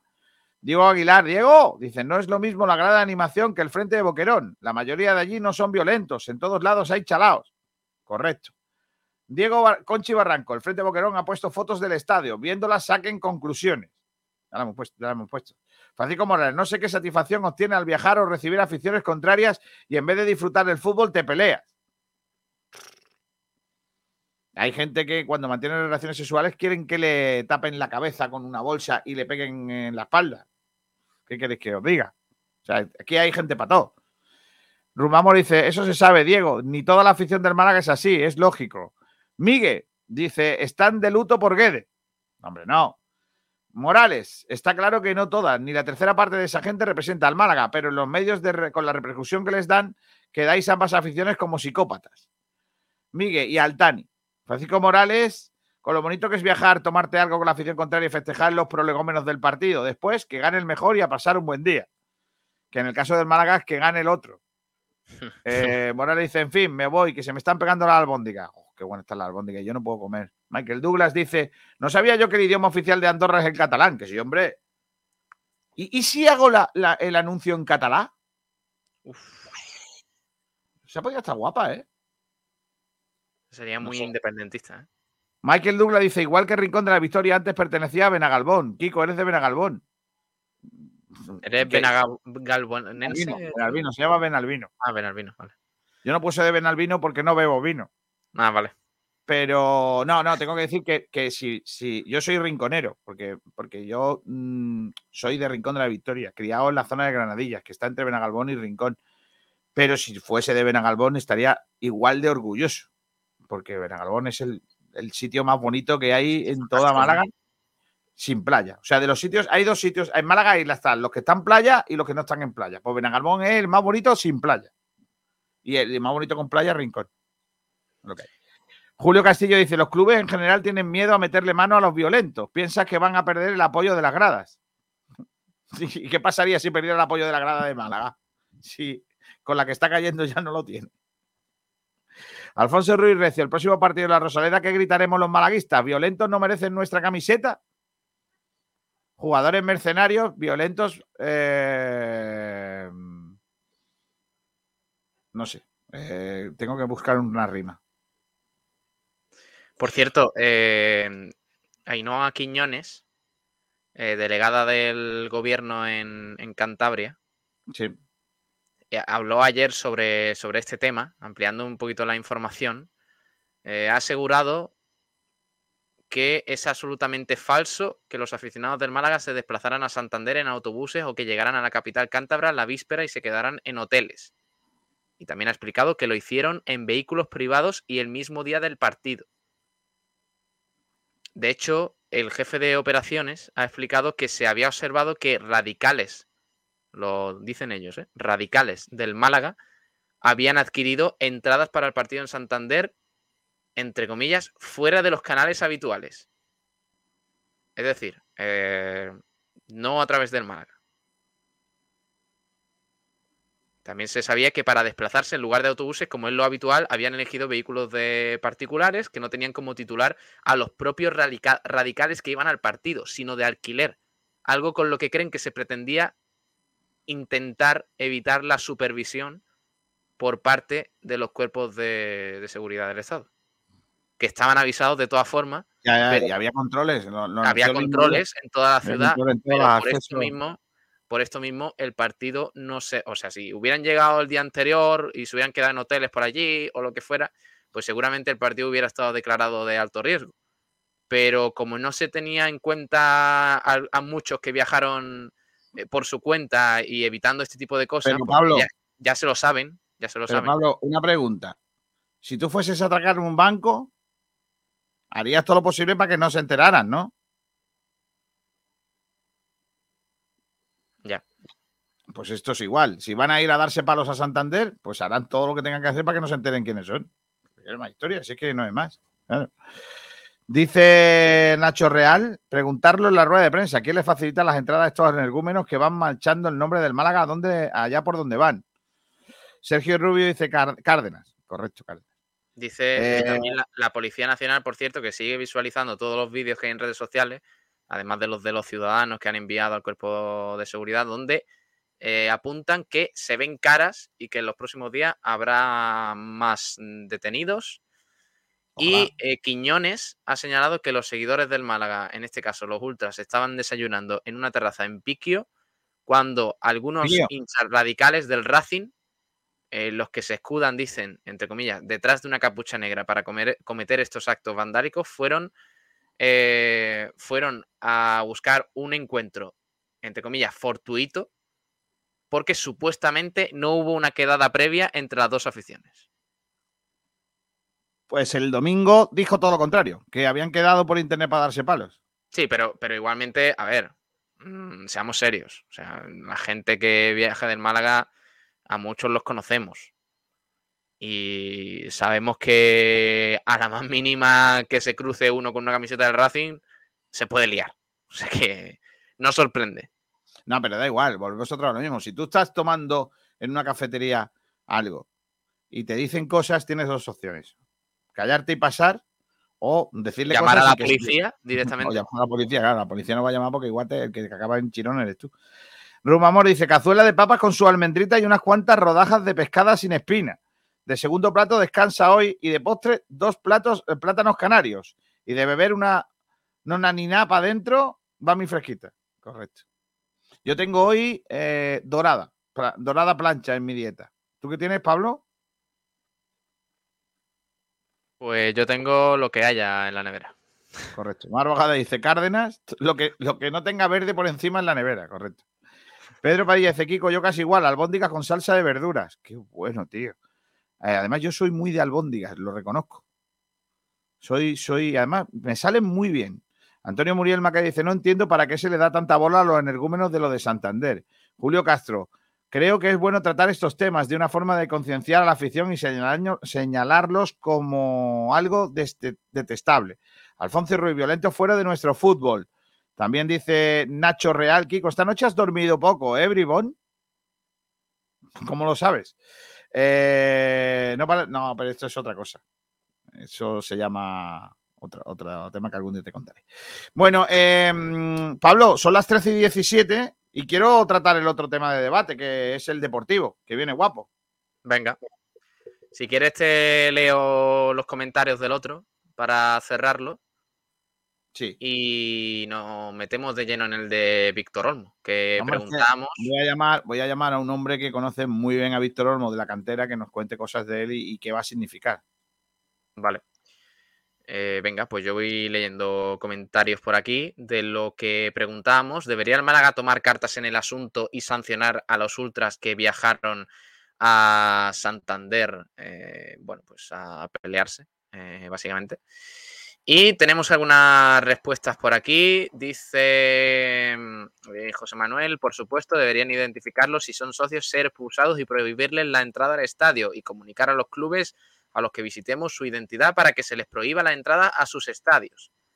Ani Carmen, hombre, sería lo suyo. O esperamos a que cualquier día se vaya de las manos eh, todo esto. La imagen del club, de la afición y de la ciudad quedan manchadas. Y Marvaguada dice evidente. Dice por ahí Mar.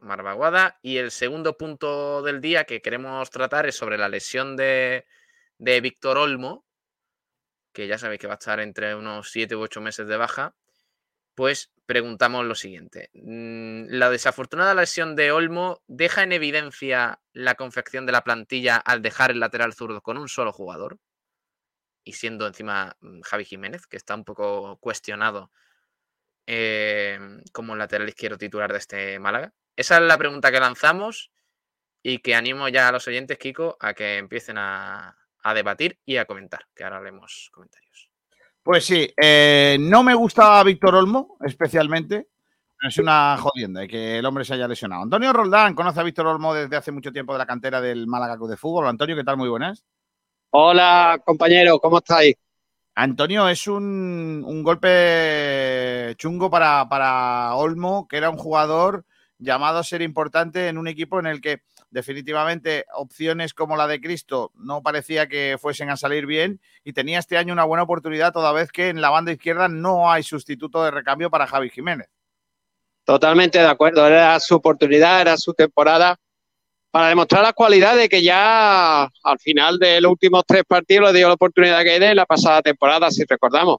un jugador que ya se ganó esa oportunidad de formar parte ya del primer equipo, aunque en momentos puntuales también ayuda al filial. Yo creo que ha tenido muy mala suerte y no solo por la lesión, porque él, él al cárcel de la lesión, que se ha roto el ligamento anterior de su rodilla derecha, cruzado, y es una lesión muy, muy parecida, Kiko, a la que tuvo su hermano en su mejor estado de forma, Iván, y eh, su hermano Víctor, y en el segundo año juvenil con el San Félix. Vaya, no sabía que su hermano había tenido la misma lesión, ligamento cruzado. Tenía también, eh, bueno, tenía bastante proyección en la cantera del Málaga. Los dos vinieron de Víctor y Iván, vinieron de, del balón de Cádiz y ya, bueno, eh, desgraciadamente por esa lesión su hermano al final no se recuperó bien y tuvo que salir a cantera del Málaga, pero jugador que prometía también. Es una lástima mm, porque es una lesión muy grave para un futbolista de la que de la que lógicamente pues, pues eh, se, recuperan, pero ya hemos visto muchos casos de jugadores que no han vuelto a ser el jugador que era antes de la lesión, ¿no? Recuerdo, por ejemplo, a Vicente Valcarce, que estaba como una moto antes de romperse el ligamento cruzado y después jamás volvió a ser aquel futbolista. Se, le parecía, pero no era esa mejor versión que, que tuvo en aquel momento eh, Vicente Valcarce, ¿no? Y después hemos visto jugadores que no han sido capaces de volver a esa, totalmente de acuerdo, lesión, a la recuperación. Sí, totalmente de acuerdo contigo. Hay jugadores que no llegan a recuperarse totalmente, ¿no? De esas lesiones graves, ¿no? Eh, yo me acuerdo eh, de Camacho, acuérdate de Camacho que tuvo la triada, sin embargo, claro, era un jugador de, de, otra, de otra calaña, ¿no? Era jugador eh, calimán tanto dentro como fuera, ¿no? un carácter ganador y se recuperó bien, ¿no? Pero es difícil que se recupere y vuelva a ser el, gran jugador que era, ¿no? Pero vaya, yo es, es, joven, en este caso nos referimos a nuestro canterano, yo creo que sí, que se va a recuperar bien y, seamos optimistas. Bueno, a ver qué tal. Y sobre la pregunta que hacíamos a los eh, oyentes eh, para este debate y el, que, el debate que vamos a tener, eh, básicamente, la pregunta, Pablo, habla de si, pone en evidencia ¿no? la, gestión de, la conformación de la, de la plantilla, eh, pues que nos quedamos con un único lateral izquierdo. La, pregunta creo que es absolutamente em, ridícula y, la he hecho yo, que es lo peor. Pero quería llegar a este punto porque quería decir mi mensaje. No afecta para nada la planificación porque Olmo no tiene ficha del primer equipo. Y a todos los efectos no es jugador de la primera plantilla seguimos teniendo un único lateral izquierdo, igual que teníamos antes de la lesión de Olmo. No, no, no, yo, no estoy de acuerdo con eso. ¿eh? El, primero que, de hecho, no se ficha otro lateral izquierdo porque es Pablo Guedes que dice, yo quiero em, eh, contar con una plantilla no demasiado numerosa porque quiero contar con algunos jugadores de la cantera y del filial. Y en este caso, Víctor Olmo era, era uno de los futbolistas que iban a contar mucho en el primer equipo y que supuestamente pues iba a ser el segundo de, Javi Jiménez. Y de hecho, con, Pablo Guedes eh, lo fue durante el principio de la temporada. Lo que pasa es que el chaval jugó algunos partidos muy malos, pero muy, muy, muy malos. Entonces, pues ¿de quién es culpa? ¿De Manolo Gaspar? Pues sí, por hacerle caso a Pablo Guedes y no fichar a otro lateral de mayor nivel y de tal, y quizás de no renovar a Calero, que también puede manejarse por la banda izquierda. Pero no, creo que todo sea eh, responsabilidad de Manuel Gaspar. Me parece que Pablo Guede tampoco acertó en, esa planificación a la hora de valorar a ciertos jugadores del filial. Y en ese sentido, bueno, no sé qué, opina Antonio, pero, pero e-, es algo inesperado que estas cosas no se manejan. O sea, tú puedes tener dos jugadores por posición, que si ahora el chaval se rompe la rodilla y está siete meses de baja, ¿qué hacemos? Es que ya me diréis. Sí, está claro. Ahí esas, esas cosas no, no lo puede manejar, como bien dice Pablo, ¿no? Una lesión tan grave de ocho, nueve meses aproximadamente, siete, ocho meses, Claro que ya es decir adiós a la temporada, ¿no? Por lo tanto, eh, yo creo que, la dirección deportiva, como Guede, como bien dice Pablo, confió en el canterano y sé, bueno, pues el, segundo lateral con Javi Jiménez. O sea, ahí eh, puedo pelear por la titularidad ambos, ¿no? Yo creo que ahí estaba bien cubierta la posición. Pero tú fíjate, en la, posición del lateral derecho yo veo ahí carencia, yo no veo ahí un suplente de garantía. Eh, está Juan Fra y quién más, es mi pregunta. Ahí sí, tú ves, ahí sí la dirección deportiva quizás faltaba ahí un, un, un, jugador en esa posición. Pero el lateral zurdo, que es el debate, yo creo que no, que estaba bien cubierta con el canterano. Lo que pasa que, claro, son cosas que se te escapan, ¿no? Esta lesión tan grave, pues claro, de hecho, la temporada. Víctor Olmo dejó un rendimiento aceptable en el pasado, en el final de la pasada temporada, pero, pero es verdad que esta no la ha empezado nada bien. Para mí el problema, Antonio, es que no se ha fichado un lateral zurdo titular eh, de mayor nivel, como pueda ser Juanfra en el derecho, pero en el izquierdo. Hombre, pues ahora vienen las quejas de Javi Jiménez, que el otro día, por cierto, estuvo mal en Santander, pero claro, ese es el problema. Yo creo que el Málaga tendría que haber fichado un lateral titularísimo, eh, contrastadísimo en segunda y todo eso, pero no se hizo y se confió en Víctor Olmo de segundo.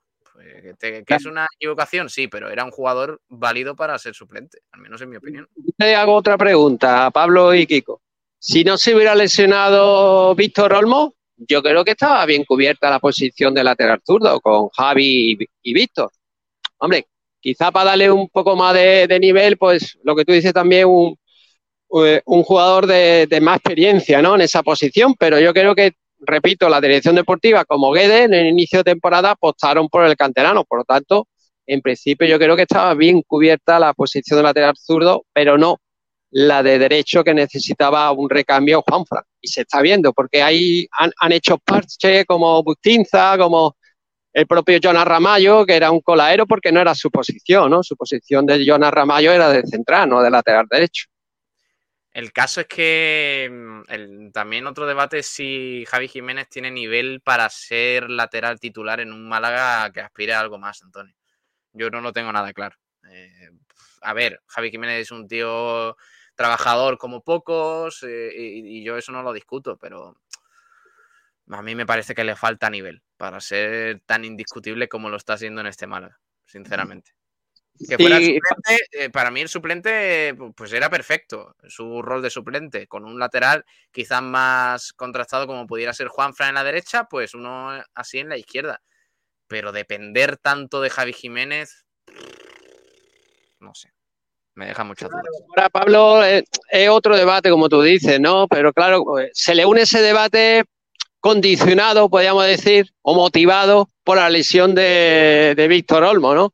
Que si no hubiera lesionado el compañero, el canterano, pues yo creo que ahí, pues mira, pues se puede, se puede competir entre dos por la titularidad. Ahora, claro, toda responsabilidad deportiva sobrecae hacia Javi Jiménez. Entonces viene el interrogante, ¿no? Porque claro, yo creo que en el mercado de invierno va va a firmar un, jugador en esa posición lateral zurdo, la primera, el primer fichaje de invierno va a ir en esa posición, seguro. De hecho, dice que lo flipa. Si hubiera seguido Calero, que puede jugar en ambos laterales, puede comprar, puedo comprar el mensaje de que con él y Olmo estaba bien cubierto, pero con Javi Jiménez y Olmo, lateral izquierdo es de los peores de la categoría. Hombre, no sé si tanto, pero ya te digo, a mí un lateral izquierdo que dependa tantísimo de Javi Jiménez, que para mí debería ser el suplente, eh, pues está mal, mal planificado. Eh, no me parece que, tengamos que llegar a esa conclusión ahora por la lesión de Víctor Olmo, sino desde el principio porque no se ficharon lateral izquierdo titular. Es que es así. Sí, sí, sí. Eh, Jiménez no tiene nivel para ser titular indiscutible de este equipo. Pero no, no, por, no porque, o sea, eh, yo no creo que el trabajo de Manuel Gaspar en esa posición haya sido malo ahora porque se ha lesionado Víctor Olmo, sino desde el verano porque no se fichó a uno mejor que Javi Jiménez. Para que Javi Jiménez fuera el suplente y Víctor Olmo pudiera estar eh, una temporada indiscutible en mm. el Atlético Malagueño e intentar ascender con él como pieza fundamental. Hay, algunos jugadores laterales zurdos sin equipo, ¿eh? Que están guapos, ¿eh?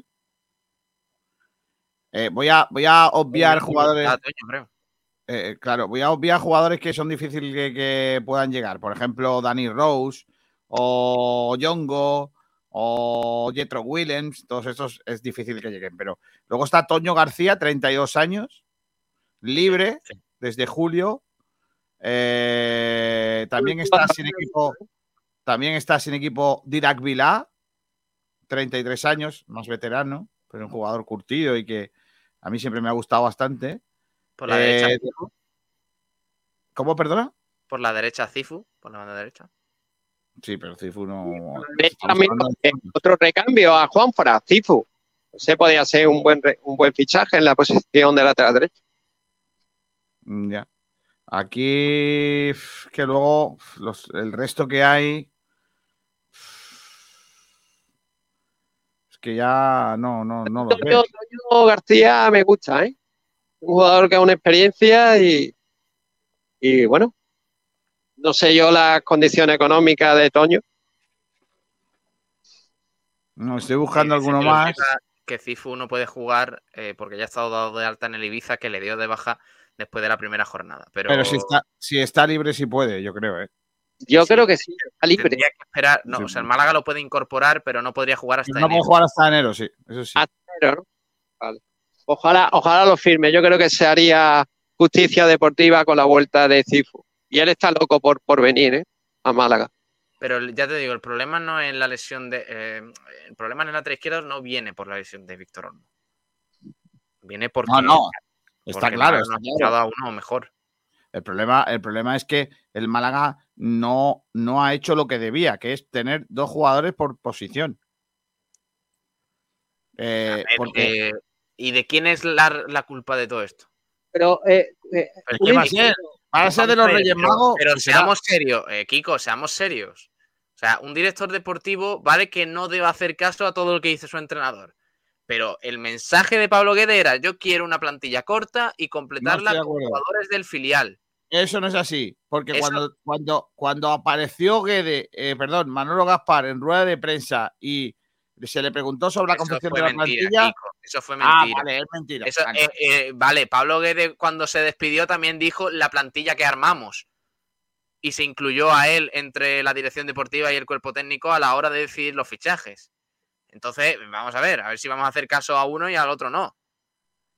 Eso, eh, lo de Manolo Gaspar fue mentira para, para, defender al entrenador en aquel momento. Pero está claro que, que Pablo Guede, ¿cómo no? Tuvo mucha participación en los fichajes que hizo en Málaga durante el verano. ¿Qué es responsabilidad de Manuel Gaspar? Casi toda. Pero también puede que sea culpa suya el hecho de fiarse demasiado de un entrenador. Porque tiene, el Málaga tiene que hacer un proyecto mmm, donde nadie sea fundamental. Si tú armas una plantilla en torno a un entrenador que a, los, a las siete jornadas eh, está fuera del equipo, pues fíjate el percal ahora. Claro, es que. Que lo Pero yo, compañero, yo creo que la clave fue lo que, lo que está diciendo Pablo, que de tanto la temporada pasada como. Bueno, de hecho ya se ganó el estar en el primer equipo y por eso se apostó por, por Olmo, ¿no? Eh, tanto Guede como la dirección deportiva. Por tanto, yo creo que ellos no veían ya necesario reforzar esa, esa posición con Javi Jiménez y, y Víctor Olmo. De hecho, en la temporada pasada lo hizo bastante bien los tres partidos que estuvo el canterano con el primer equipo. Pues sí, venga, voy a leer comentarios. Eh, eh, que los flipas decía por aquí: un director deportivo debe tener un proyecto de club y firmar a un entrenador que se adapte a ese proyecto. Y tener un lateral por banda y cero extremos. ¿Qué proyecto de club es? Eh, dice también eh, por aquí, Jubil Rod. Yo creo que pensar que Javi Jiménez no tiene nivel en este Málaga, creo que es uno de los mejores del equipo ahora mismo. Lo que los que se le supone calidad no lo están demostrando, pero hace falta un lateral, no hay duda. También eh, Marioski dice que vuelva Alexander, que era polivalente y buena gente, y le volvemos a firmar dos años porque es la única manera de que venga. Dice Mario. Francisco Morales. eh, que hablaba de los invitados al programa de Jesús Quintero, eh, Rafi Escobero, Lola Flores, Rocío Jurado, Ruiz Mateos, los hermanos del crimen de Puerto Urraco, etcétera, etcétera. Qué grande Quintero. Buenos días, malaguista. Que descanse en paz Jesús Quintero, el loco de la colina, dice Manuel Heredia. Selu Oliva, el caso más claro fue Edgar, que nunca más volvió a parecerse a lo que era antes, después de la lesión. Correcto. Eh, sí. Y el año de Valcarce se rompieron los ligamentos él y Edgar, y ninguno de los dos consiguieron el, nivel que tenían ahí. Dice que lo flipas. Kiko, no paras de bostezar. Un hecho real. Violento fuera de nuestro templo, dice Alfonso Ruiz Recio. Julio Castillo, creo que es, buena es bueno tratar estos temas. Es una forma de concienciar a la afición y señalarlos como algo detestable. Eh, no entiendo, dice Antonio Muriel Maqueda, no entiendo para qué se le da tanta bola a los energúmenos de los de Santander. Y poquito más. Eh, Francis Rumamor que nos ponía aquí que cazuela de papas con sus almendritas, dice, para almorzar. Oye, que Antonio Roldán se tiene que ir. Antonio, hasta luego. Adiós, Antonio. Adiós, Antonio. Perfecto. Esa, esa una, salida muy bien, Antonio, en la mejor manera de, marcharse. 13 em, y 36 minutos. estamos a martes y lógicamente hay que, aguardar las noticias también de algunas recuperaciones. El Málaga que ya recuperó el otro día a Burgos, que va a ser una, que es una feliz noticia, eh, Pablo, porque el otro día estuvo bien en defensa.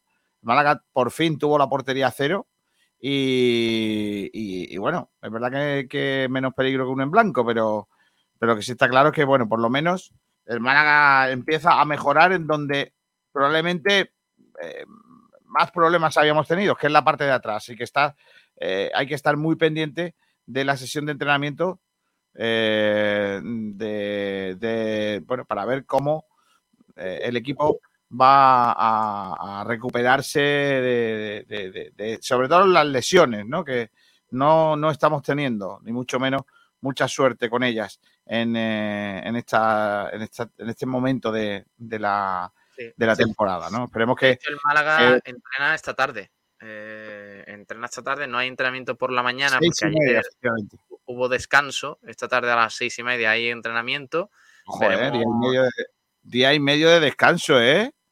Ni los funcionarios tienen tanto descanso, ¿eh? Ojo, cuidado, ¿eh? Claro que sí. Hay que premiar al equipo del punto en Santander. El resto del plan de trabajo es miércoles entrenamiento 10 y media, jueves entrenamiento 10 y media en la Rosaleda, viernes entrenamiento 10 y media, sábado entrenamiento 10 y media. Y ya el domingo hay una sesión de activación por la mañana y el partido de por la noche a las 9. Correcto. Pues va a ser una semana larguita, ¿eh? Sí. Que nos va a el próximo domingo. Sigue Ramayo lesionado, igual que Juan de Andrés Caro y Luis Muñoz. Parece que ya van eh, tocando un poquito de césped, al menos por lo que escuchamos al final de la semana pasada. Vamos a ver hoy qué sensaciones tiene en su vuelta al trabajo. Pero, pero bueno, Burgos, como dices, el otro día jugó bien, eh, estuvo serio y contundente en defensa es la mejor noticia para el Málaga, que, el equipo pues, parece que va mejorando atrás. El otro día fue el primer partido sin encajar.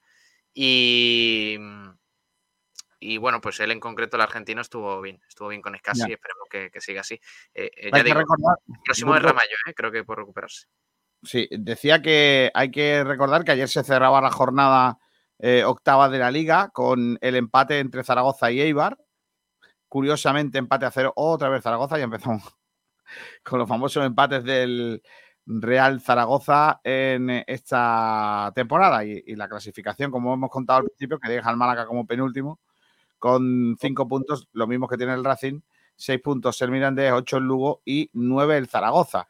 Esta semana, por vez primera desde que llegó Pepe Mel, si consiguiésemos ganar y el Lugo no lo hiciera, eh, incluso podríamos abandonar la zona de descenso. Eh, pendiente mucho de lo que haga Racing y Mirandés, que son los dos equipos que estén por delante nuestra. Y ante una Andorra que llega aquí en, una buena racha haciendo historia y, metido en los puestos de promoción. Yo es que estoy viendo el año que viene una Andorra-Barça con Piqué de central. mm, de, de- de central en Andorra, claro. No en el Barça. Que Sí, en el Barça complicado. Por lo que sea, Piqué ya va a ser difícil que juegue, sí, efectivamente. Bueno, mm, Gil, que yo creo que, hay que estar pendiente de esa actualidad del Málaga de Fútbol y, y vamos a, a estar pendiente de ella porque hay que ver si consigue eh, el triunfo. Por cierto, para mañana preparamos debate chulo en la portería porque no entiendo, o al menos no lo entiendo así, ¿por qué diantres estamos volviéndonos locos con lo del portero? Mm, Básicamente por una cuestión. ¿Por qué? Y ya, ya doy mi, mi versión de los hechos, y, eh, dependiendo de cómo se plantee mañana el debate. Eh, seamos serios.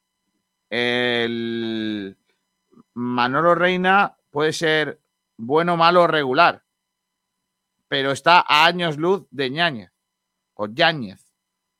Ñañi. Ñañez. Es decir, si Manolo Reina no os gusta, lo de Ñáñez Claro, el problema yo creo que es seguramente, peor todavía. seguramente no habrá mm, debate en este sentido con Manolo Reina, a pesar de que su nivel no está siendo bueno, eh, precisamente porque el suplente no da muchas más garantías. Eh, entonces, claro, la gente no confía demasiado en Yáñez, aunque yo no, no niego que se le debería dar una oportunidad viendo que el primer portero o el portero titular no está rindiendo al nivel que, que se espera. Pero bueno, sin meternos mucho en el debate, que yo creo que mañana nos puede dar para una buena tertulia sobre eso, mm, me parece que cuando algo falla hay que buscar soluciones. No, sí, claro. Pero vamos a ver, Pablo. Te voy a poner un ejemplo, ¿vale? Vamos a ver. Pero tú has visto a Yáñez jugar Yo sí. y te parece malo Me parece una castaña importante. y no merece ni una oportunidad. Sí, en Copa del Rey. Ah, Vale, perfecto. En la Copa del Rey en la que si nos elimina el rincón tampoco pasa nada. Qué, qué tranquilidad para Manolo Reina, ¿eh? Tener la titularidad porque sí. Porque, es pregúntale, pregúntale al que ha hecho la plantilla. porque es trabuqueño, pues ya titular a Manolo Reina, ya está. No, no, porque es trabuqueño, no. Porque es que es el único portero digno que tenemos. Pablo Gil, escúchame una cosa. Una de las, una de las, de las posiciones del campo que nos han vendido que estaban cubiertas y es mentira es la portería. Y eso lo hemos sabido desde primera hora. No, no había que taparse. Yáñez no ha jugado con nadie. Con nadie. Es un portero sin nivel para jugar al fútbol en segunda división. Y eso ya lo sabíamos. Y Manolo Reina es un portero que ha terminado su carrera profesional haciendo muy buenos partidos con el Mallorca, pero con unas idas de olla que no ha tenido en el resto de su carrera, su carrera profesional. Yo no entiendo qué le ha pasado a ese muchacho. ¿Por qué, por qué te quieren meter en el debate del portero? Si, si para mañana nos puede dar un ratito de esto, es como la- las lentejas que no te comes por la noche. Pero o ¿quién sea, te ha que no dicho te comes por el día, te las comes por la noche. te- porque te- ¿Quién te ha dicho que yo mañana voy a estar en el programa? Hombre, Es que a lo mejor mañana me hago la piarda. pues a no ser, a no ser que tengas algo muy importante y, Seguro. Yo sé tengo. y haya un poquito de lo que viene siendo dinerele, Mira, mira, chalao. Mira, mira que dice que lo flipas. En el Málaga no hay un Manolo bueno. no estoy de acuerdo. Manuel Bandera es un tío muy grande. Dice Manuel, Manuel Heredia Ma- también. Manuel Heredia dice, dejarlo que entrenen poquito, así no, así no se cansan. Manuel Heredia es muy grande. Dice Jacobo. Muy aburrido, muy mal. Te tienes que llevar con tu mujer para desplazarte y pelearte Joder. por el fútbol. Encima, eh, eh, perder el fin de semana ahí para Fin irte para allá, que- que te rodee que- la Policía Nacional en Santander, que tú Sábado, dices, ¿qué hago yo sabadete. aquí, joder? Sábado, sabadete. Pudiendo estar en, en el muelle 1 ahí tomándome unos fresquitos ahí tranquilamente en mi casa y estoy en Santander, Sin el riesgo de que pasen unos chalados llamados eh, Juventudes Blanquiverdes uno y con te un digan cuatro cosas. tatuaje de Hitler. Uf, qué pereza, de verdad. Ah, pero no era de Hitler. ¿Qué ponía el tatuaje? ¿Cómo era? Adolf A-H. AHTR. TR, ¿no? Adolf Hitler tenía razón. No lo digo yo, a ver si vaya a cortar ahora esta parte. ¿Te imaginas? Yo, eh, Pablo, dos puntos. Adolf Hitler tenía razón. Eh, la A es de. A mí. A mí. La H es de. A mí hoy.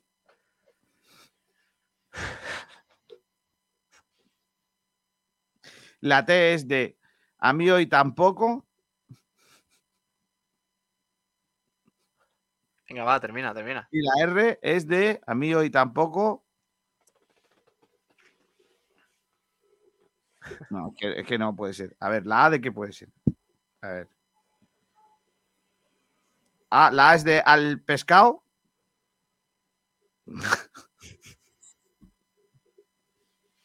Hoy, La A, es de- la A, eh, sin duda es de ayuda. al pescado hoy tampoco Rocíes, le rocío limón. A-H-T-R-L. HTR. Al pescado hoy tampoco le rocío limón. Correcto. Esa es muy buena. La P te la ha saltado, pero Vale. bueno. Da igual, hombre, es que tampoco se puede hacer todo. Por lo que sea. Eh, Pablo Gil, te mando un abrazo muy fuerte que me voy a quedar aquí con cositas, ¿vale? Venga, perfecto. Yo voy para cosita. Málaga ahora, ¿eh? que estoy en Estepona y. puf. Uh, ¿Avisas porque vas a coger el, el coche o cómo va esto? Sí, voy a coger el coche y.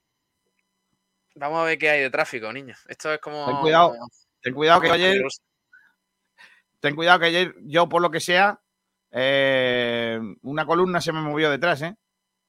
Sí, pero bueno, yo conduzco bien.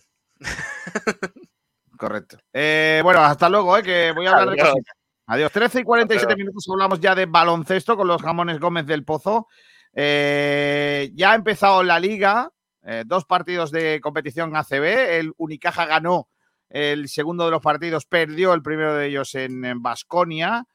una victoria, una derrota y ya llega la competición europea, aunque la competición europea ya llegó con la previa de la Basketball Champions League esta competición que comienza mañana para el equipo malagueño, un partido que podrán seguir en la sintonía de Sport Direct Radio. El eh, conjunto malagueño juega esta competición en la que hay bastante buen nivel.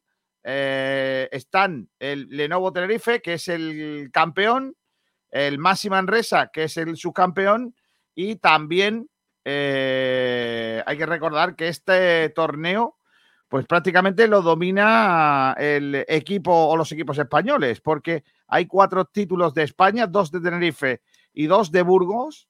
Fíjate, Burgos eh, está ahora en Lep Oro, y dos finalistas, Tenerife y el Manresa. Además, hay dos terceros puestos con Murcia, eh, de Ivonne Navarro, por cierto, eh, como entrenador, y Zaragoza. Además, el AEK Atenas y el Virtus de Bolonia fueron otros de los dos ganadores de esta competición. Eh, el contrapeso que se pretende es que es el, eh, los equipos turcos.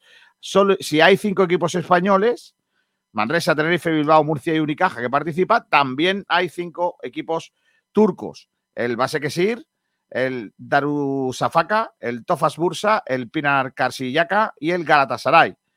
Eh, también hay que decir que el formato continúa siendo el mismo del año pasado y ocho grupos de cuatro. El primero avanza al top 16 y segundos y terceros se miden en un play-in en enero que conviene evitar. Después cuatro eh, grupos de cuatro, cuartos de final con los dos mejores de cada uno y una Final Four con sede a designar.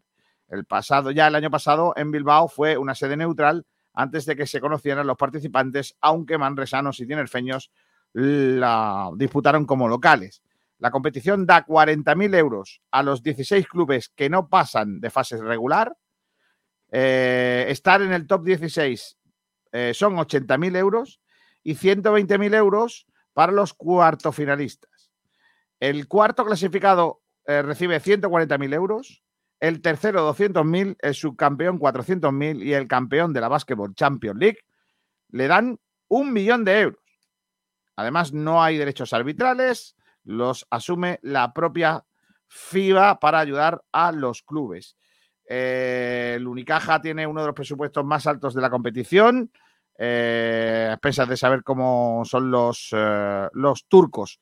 A ver, qué, a ver qué tal, a ver qué tal para el conjunto de Unicaja que juega mañana su primer compromiso en esta Basketball Champions League. más cosas en cuanto al deporte de pabellón, lo del tenis. Alejandro Davidovich, que ayer cayó por 6-4, 6-4 ante Kotov, que era el 103 del mundo. El regreso del malagueño, después de su lesión, no pudo superar la primera ronda del torneo de la capital de Kazajistán, Astana, un ATP 500 que se juega en superficie dura, en el que perdió con eh, Pavel Kotov en, en, una hora 41 minutos. Eh, la verdad es que después de un mes desde su lesión de rodilla, eh, pues eh, no ha llegado con buen éxito. Davidovich está situado en el número 31 del ranking ATP y no estuvo bien. El próximo torneo va a ser el ATP 250 de Gijón, que se va a jugar la próxima semana en pista cubierta en la ciudad de Asturias y en el que va a ser cabeza de serie el malagueño Alejandro Davidovich. En cuanto a más cosas, eh, en este caso hablamos también de mountain bike, de ciclismo, porque Mijas va a coger eh, la segunda de las etapas de la Vuelta a Andalucía Mountain Bike que organiza la empresa malagueña de Por Inter. Y ayer se presentó esa segunda etapa en Mijas, concretamente en eh, el área de deportes de Mijas. Va a ser una etapa de 48 kilómetros en eh, la zona, que va a discurrir la zona del hipódromo en el próximo sábado 15 de octubre a partir de las 10 de la mañana. Eh, en este caso, se habla de una etapa dura de 48 kilómetros.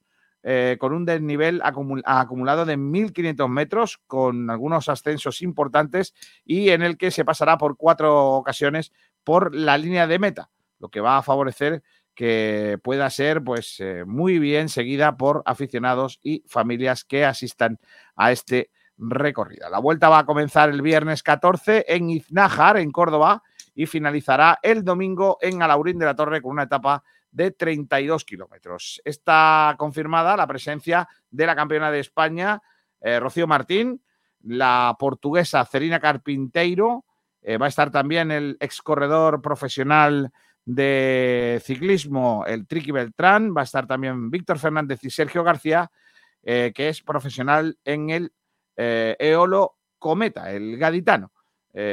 así que, bueno, hay que destacar la importancia de esta prueba, la prueba de mountain bike por etapas de nuestra tierra, de la tierra andaluza. Eh, ya sabéis que se va a celebrar en Málaga el eh, torneo más importante de cuantos se disputan eh, para chicas de, en golf. Estamos hablando de la Solheim Cup que va a tener lugar el año que viene, 2023. Bueno, pues la Solheim Cup está de turismo. Se lo han llevado a Sevilla, en donde va a estar expuesta en el Museo de Bellas Artes para ir recorriendo toda España para la presentación de esta competición, que es la competición por equipos más importante del golf femenino mundial y que se va a disputar entre los días 22 y 24 de septiembre eh, 2023 en eh, Málaga, en la Costa del Sol. Os recuerdo que el eh, viaje del trofeo de la Solheim Cup sigue una ruta por la geografía española, está ahora mismo en Sevilla, va a ir pasando por distintas eh, localidades para que se dé a conocer esta que es la, bueno, básicamente la versión para chicas de la Ryder Cup, ese formato de equipo, de eh, partidos por equipo. Más cosas eh, con respecto al deporte. Se ha presentado también la edición de este año de la Liga Educate en el Deporte. 8.000 deportistas van a participar en la segunda edición. Es un programa deportivo de competición entre equipos de centros educativos públicos, privados, concertados y privados con alumnado de quinto y sexto de primaria. Eh, se, ha ido, se ha presentado eh, para participar de más de 7.000 escolares en este eh, LED, Liga Educate en del Deporte. hay las modalidades a participar son baloncesto, balonmano, fútbol y voleibol 3x3. Va a haber distintas fases y participarán 640 equipos formados por 7.840 eh, participantes.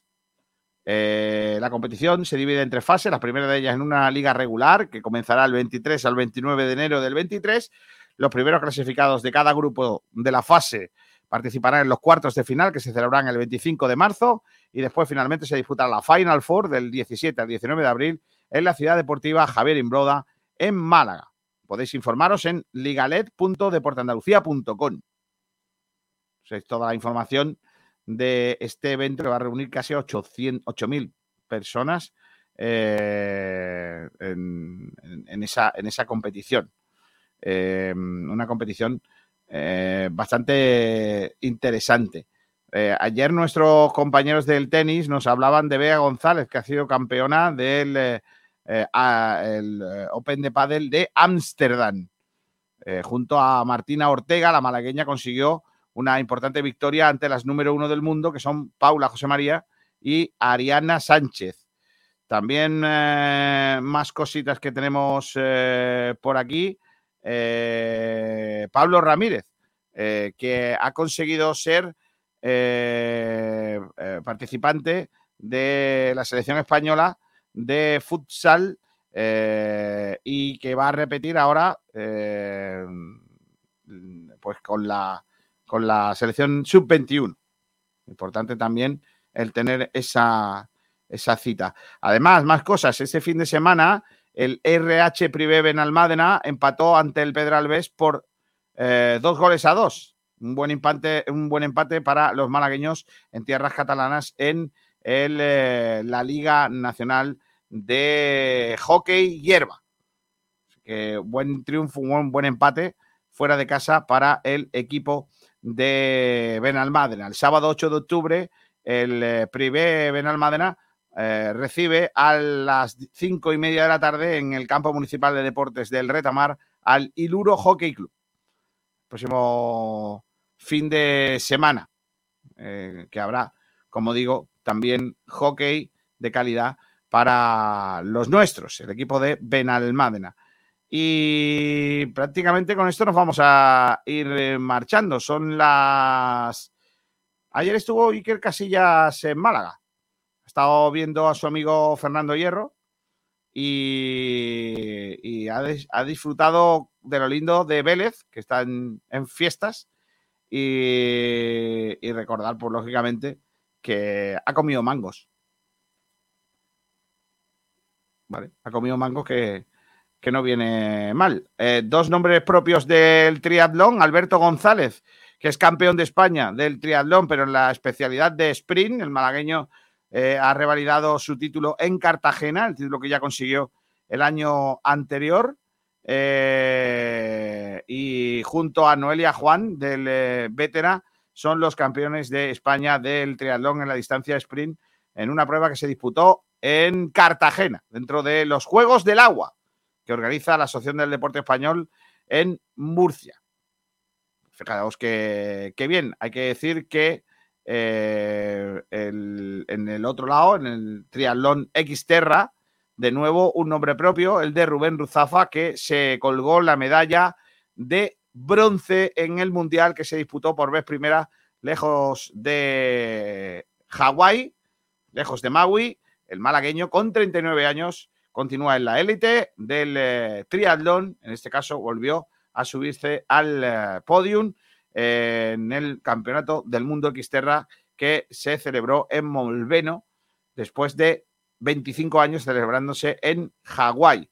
El vencedor de la prueba fue Arthur Serriers, el francés, seguido de Villuen, que, es, el, que fue el segundo clasificado. El tercero, Rubén Ruzafa en esta prueba, de 1.500 metros de natación, 32 kilómetros en bicicleta de montaña y 10 kilómetros de carrera a pie. Así que está muy bien. La categoría femenina ganó eh, Solène Vigian y la plata para Sandra Mayhofer y la bronce para Alice Paty. Pues nada, que, éxito para el, deporte eh, malagueño. Eh, nosotros nos vamos a marchar. Se van a quedar ahora con el resto de la programación. El saludo de. Dice que lo flipas. Kiko García, premio publicitario movimiento. Casillas ha comido mango. Correcto.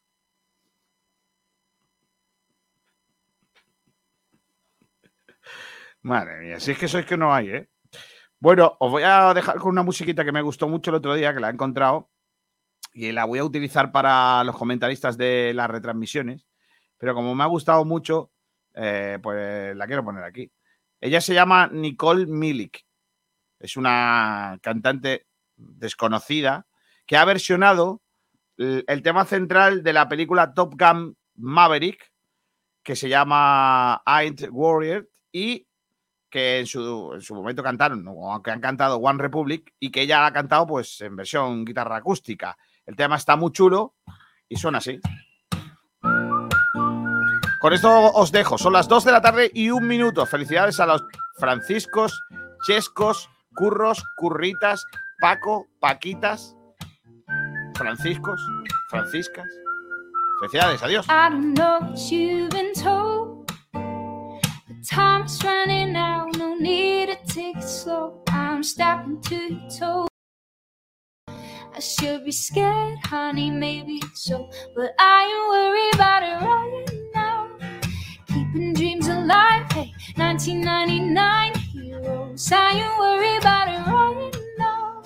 Swimming in the floods, dancing in the clouds below. I ain't worried about it. Mm-mm, mm-mm. I ain't worried about it.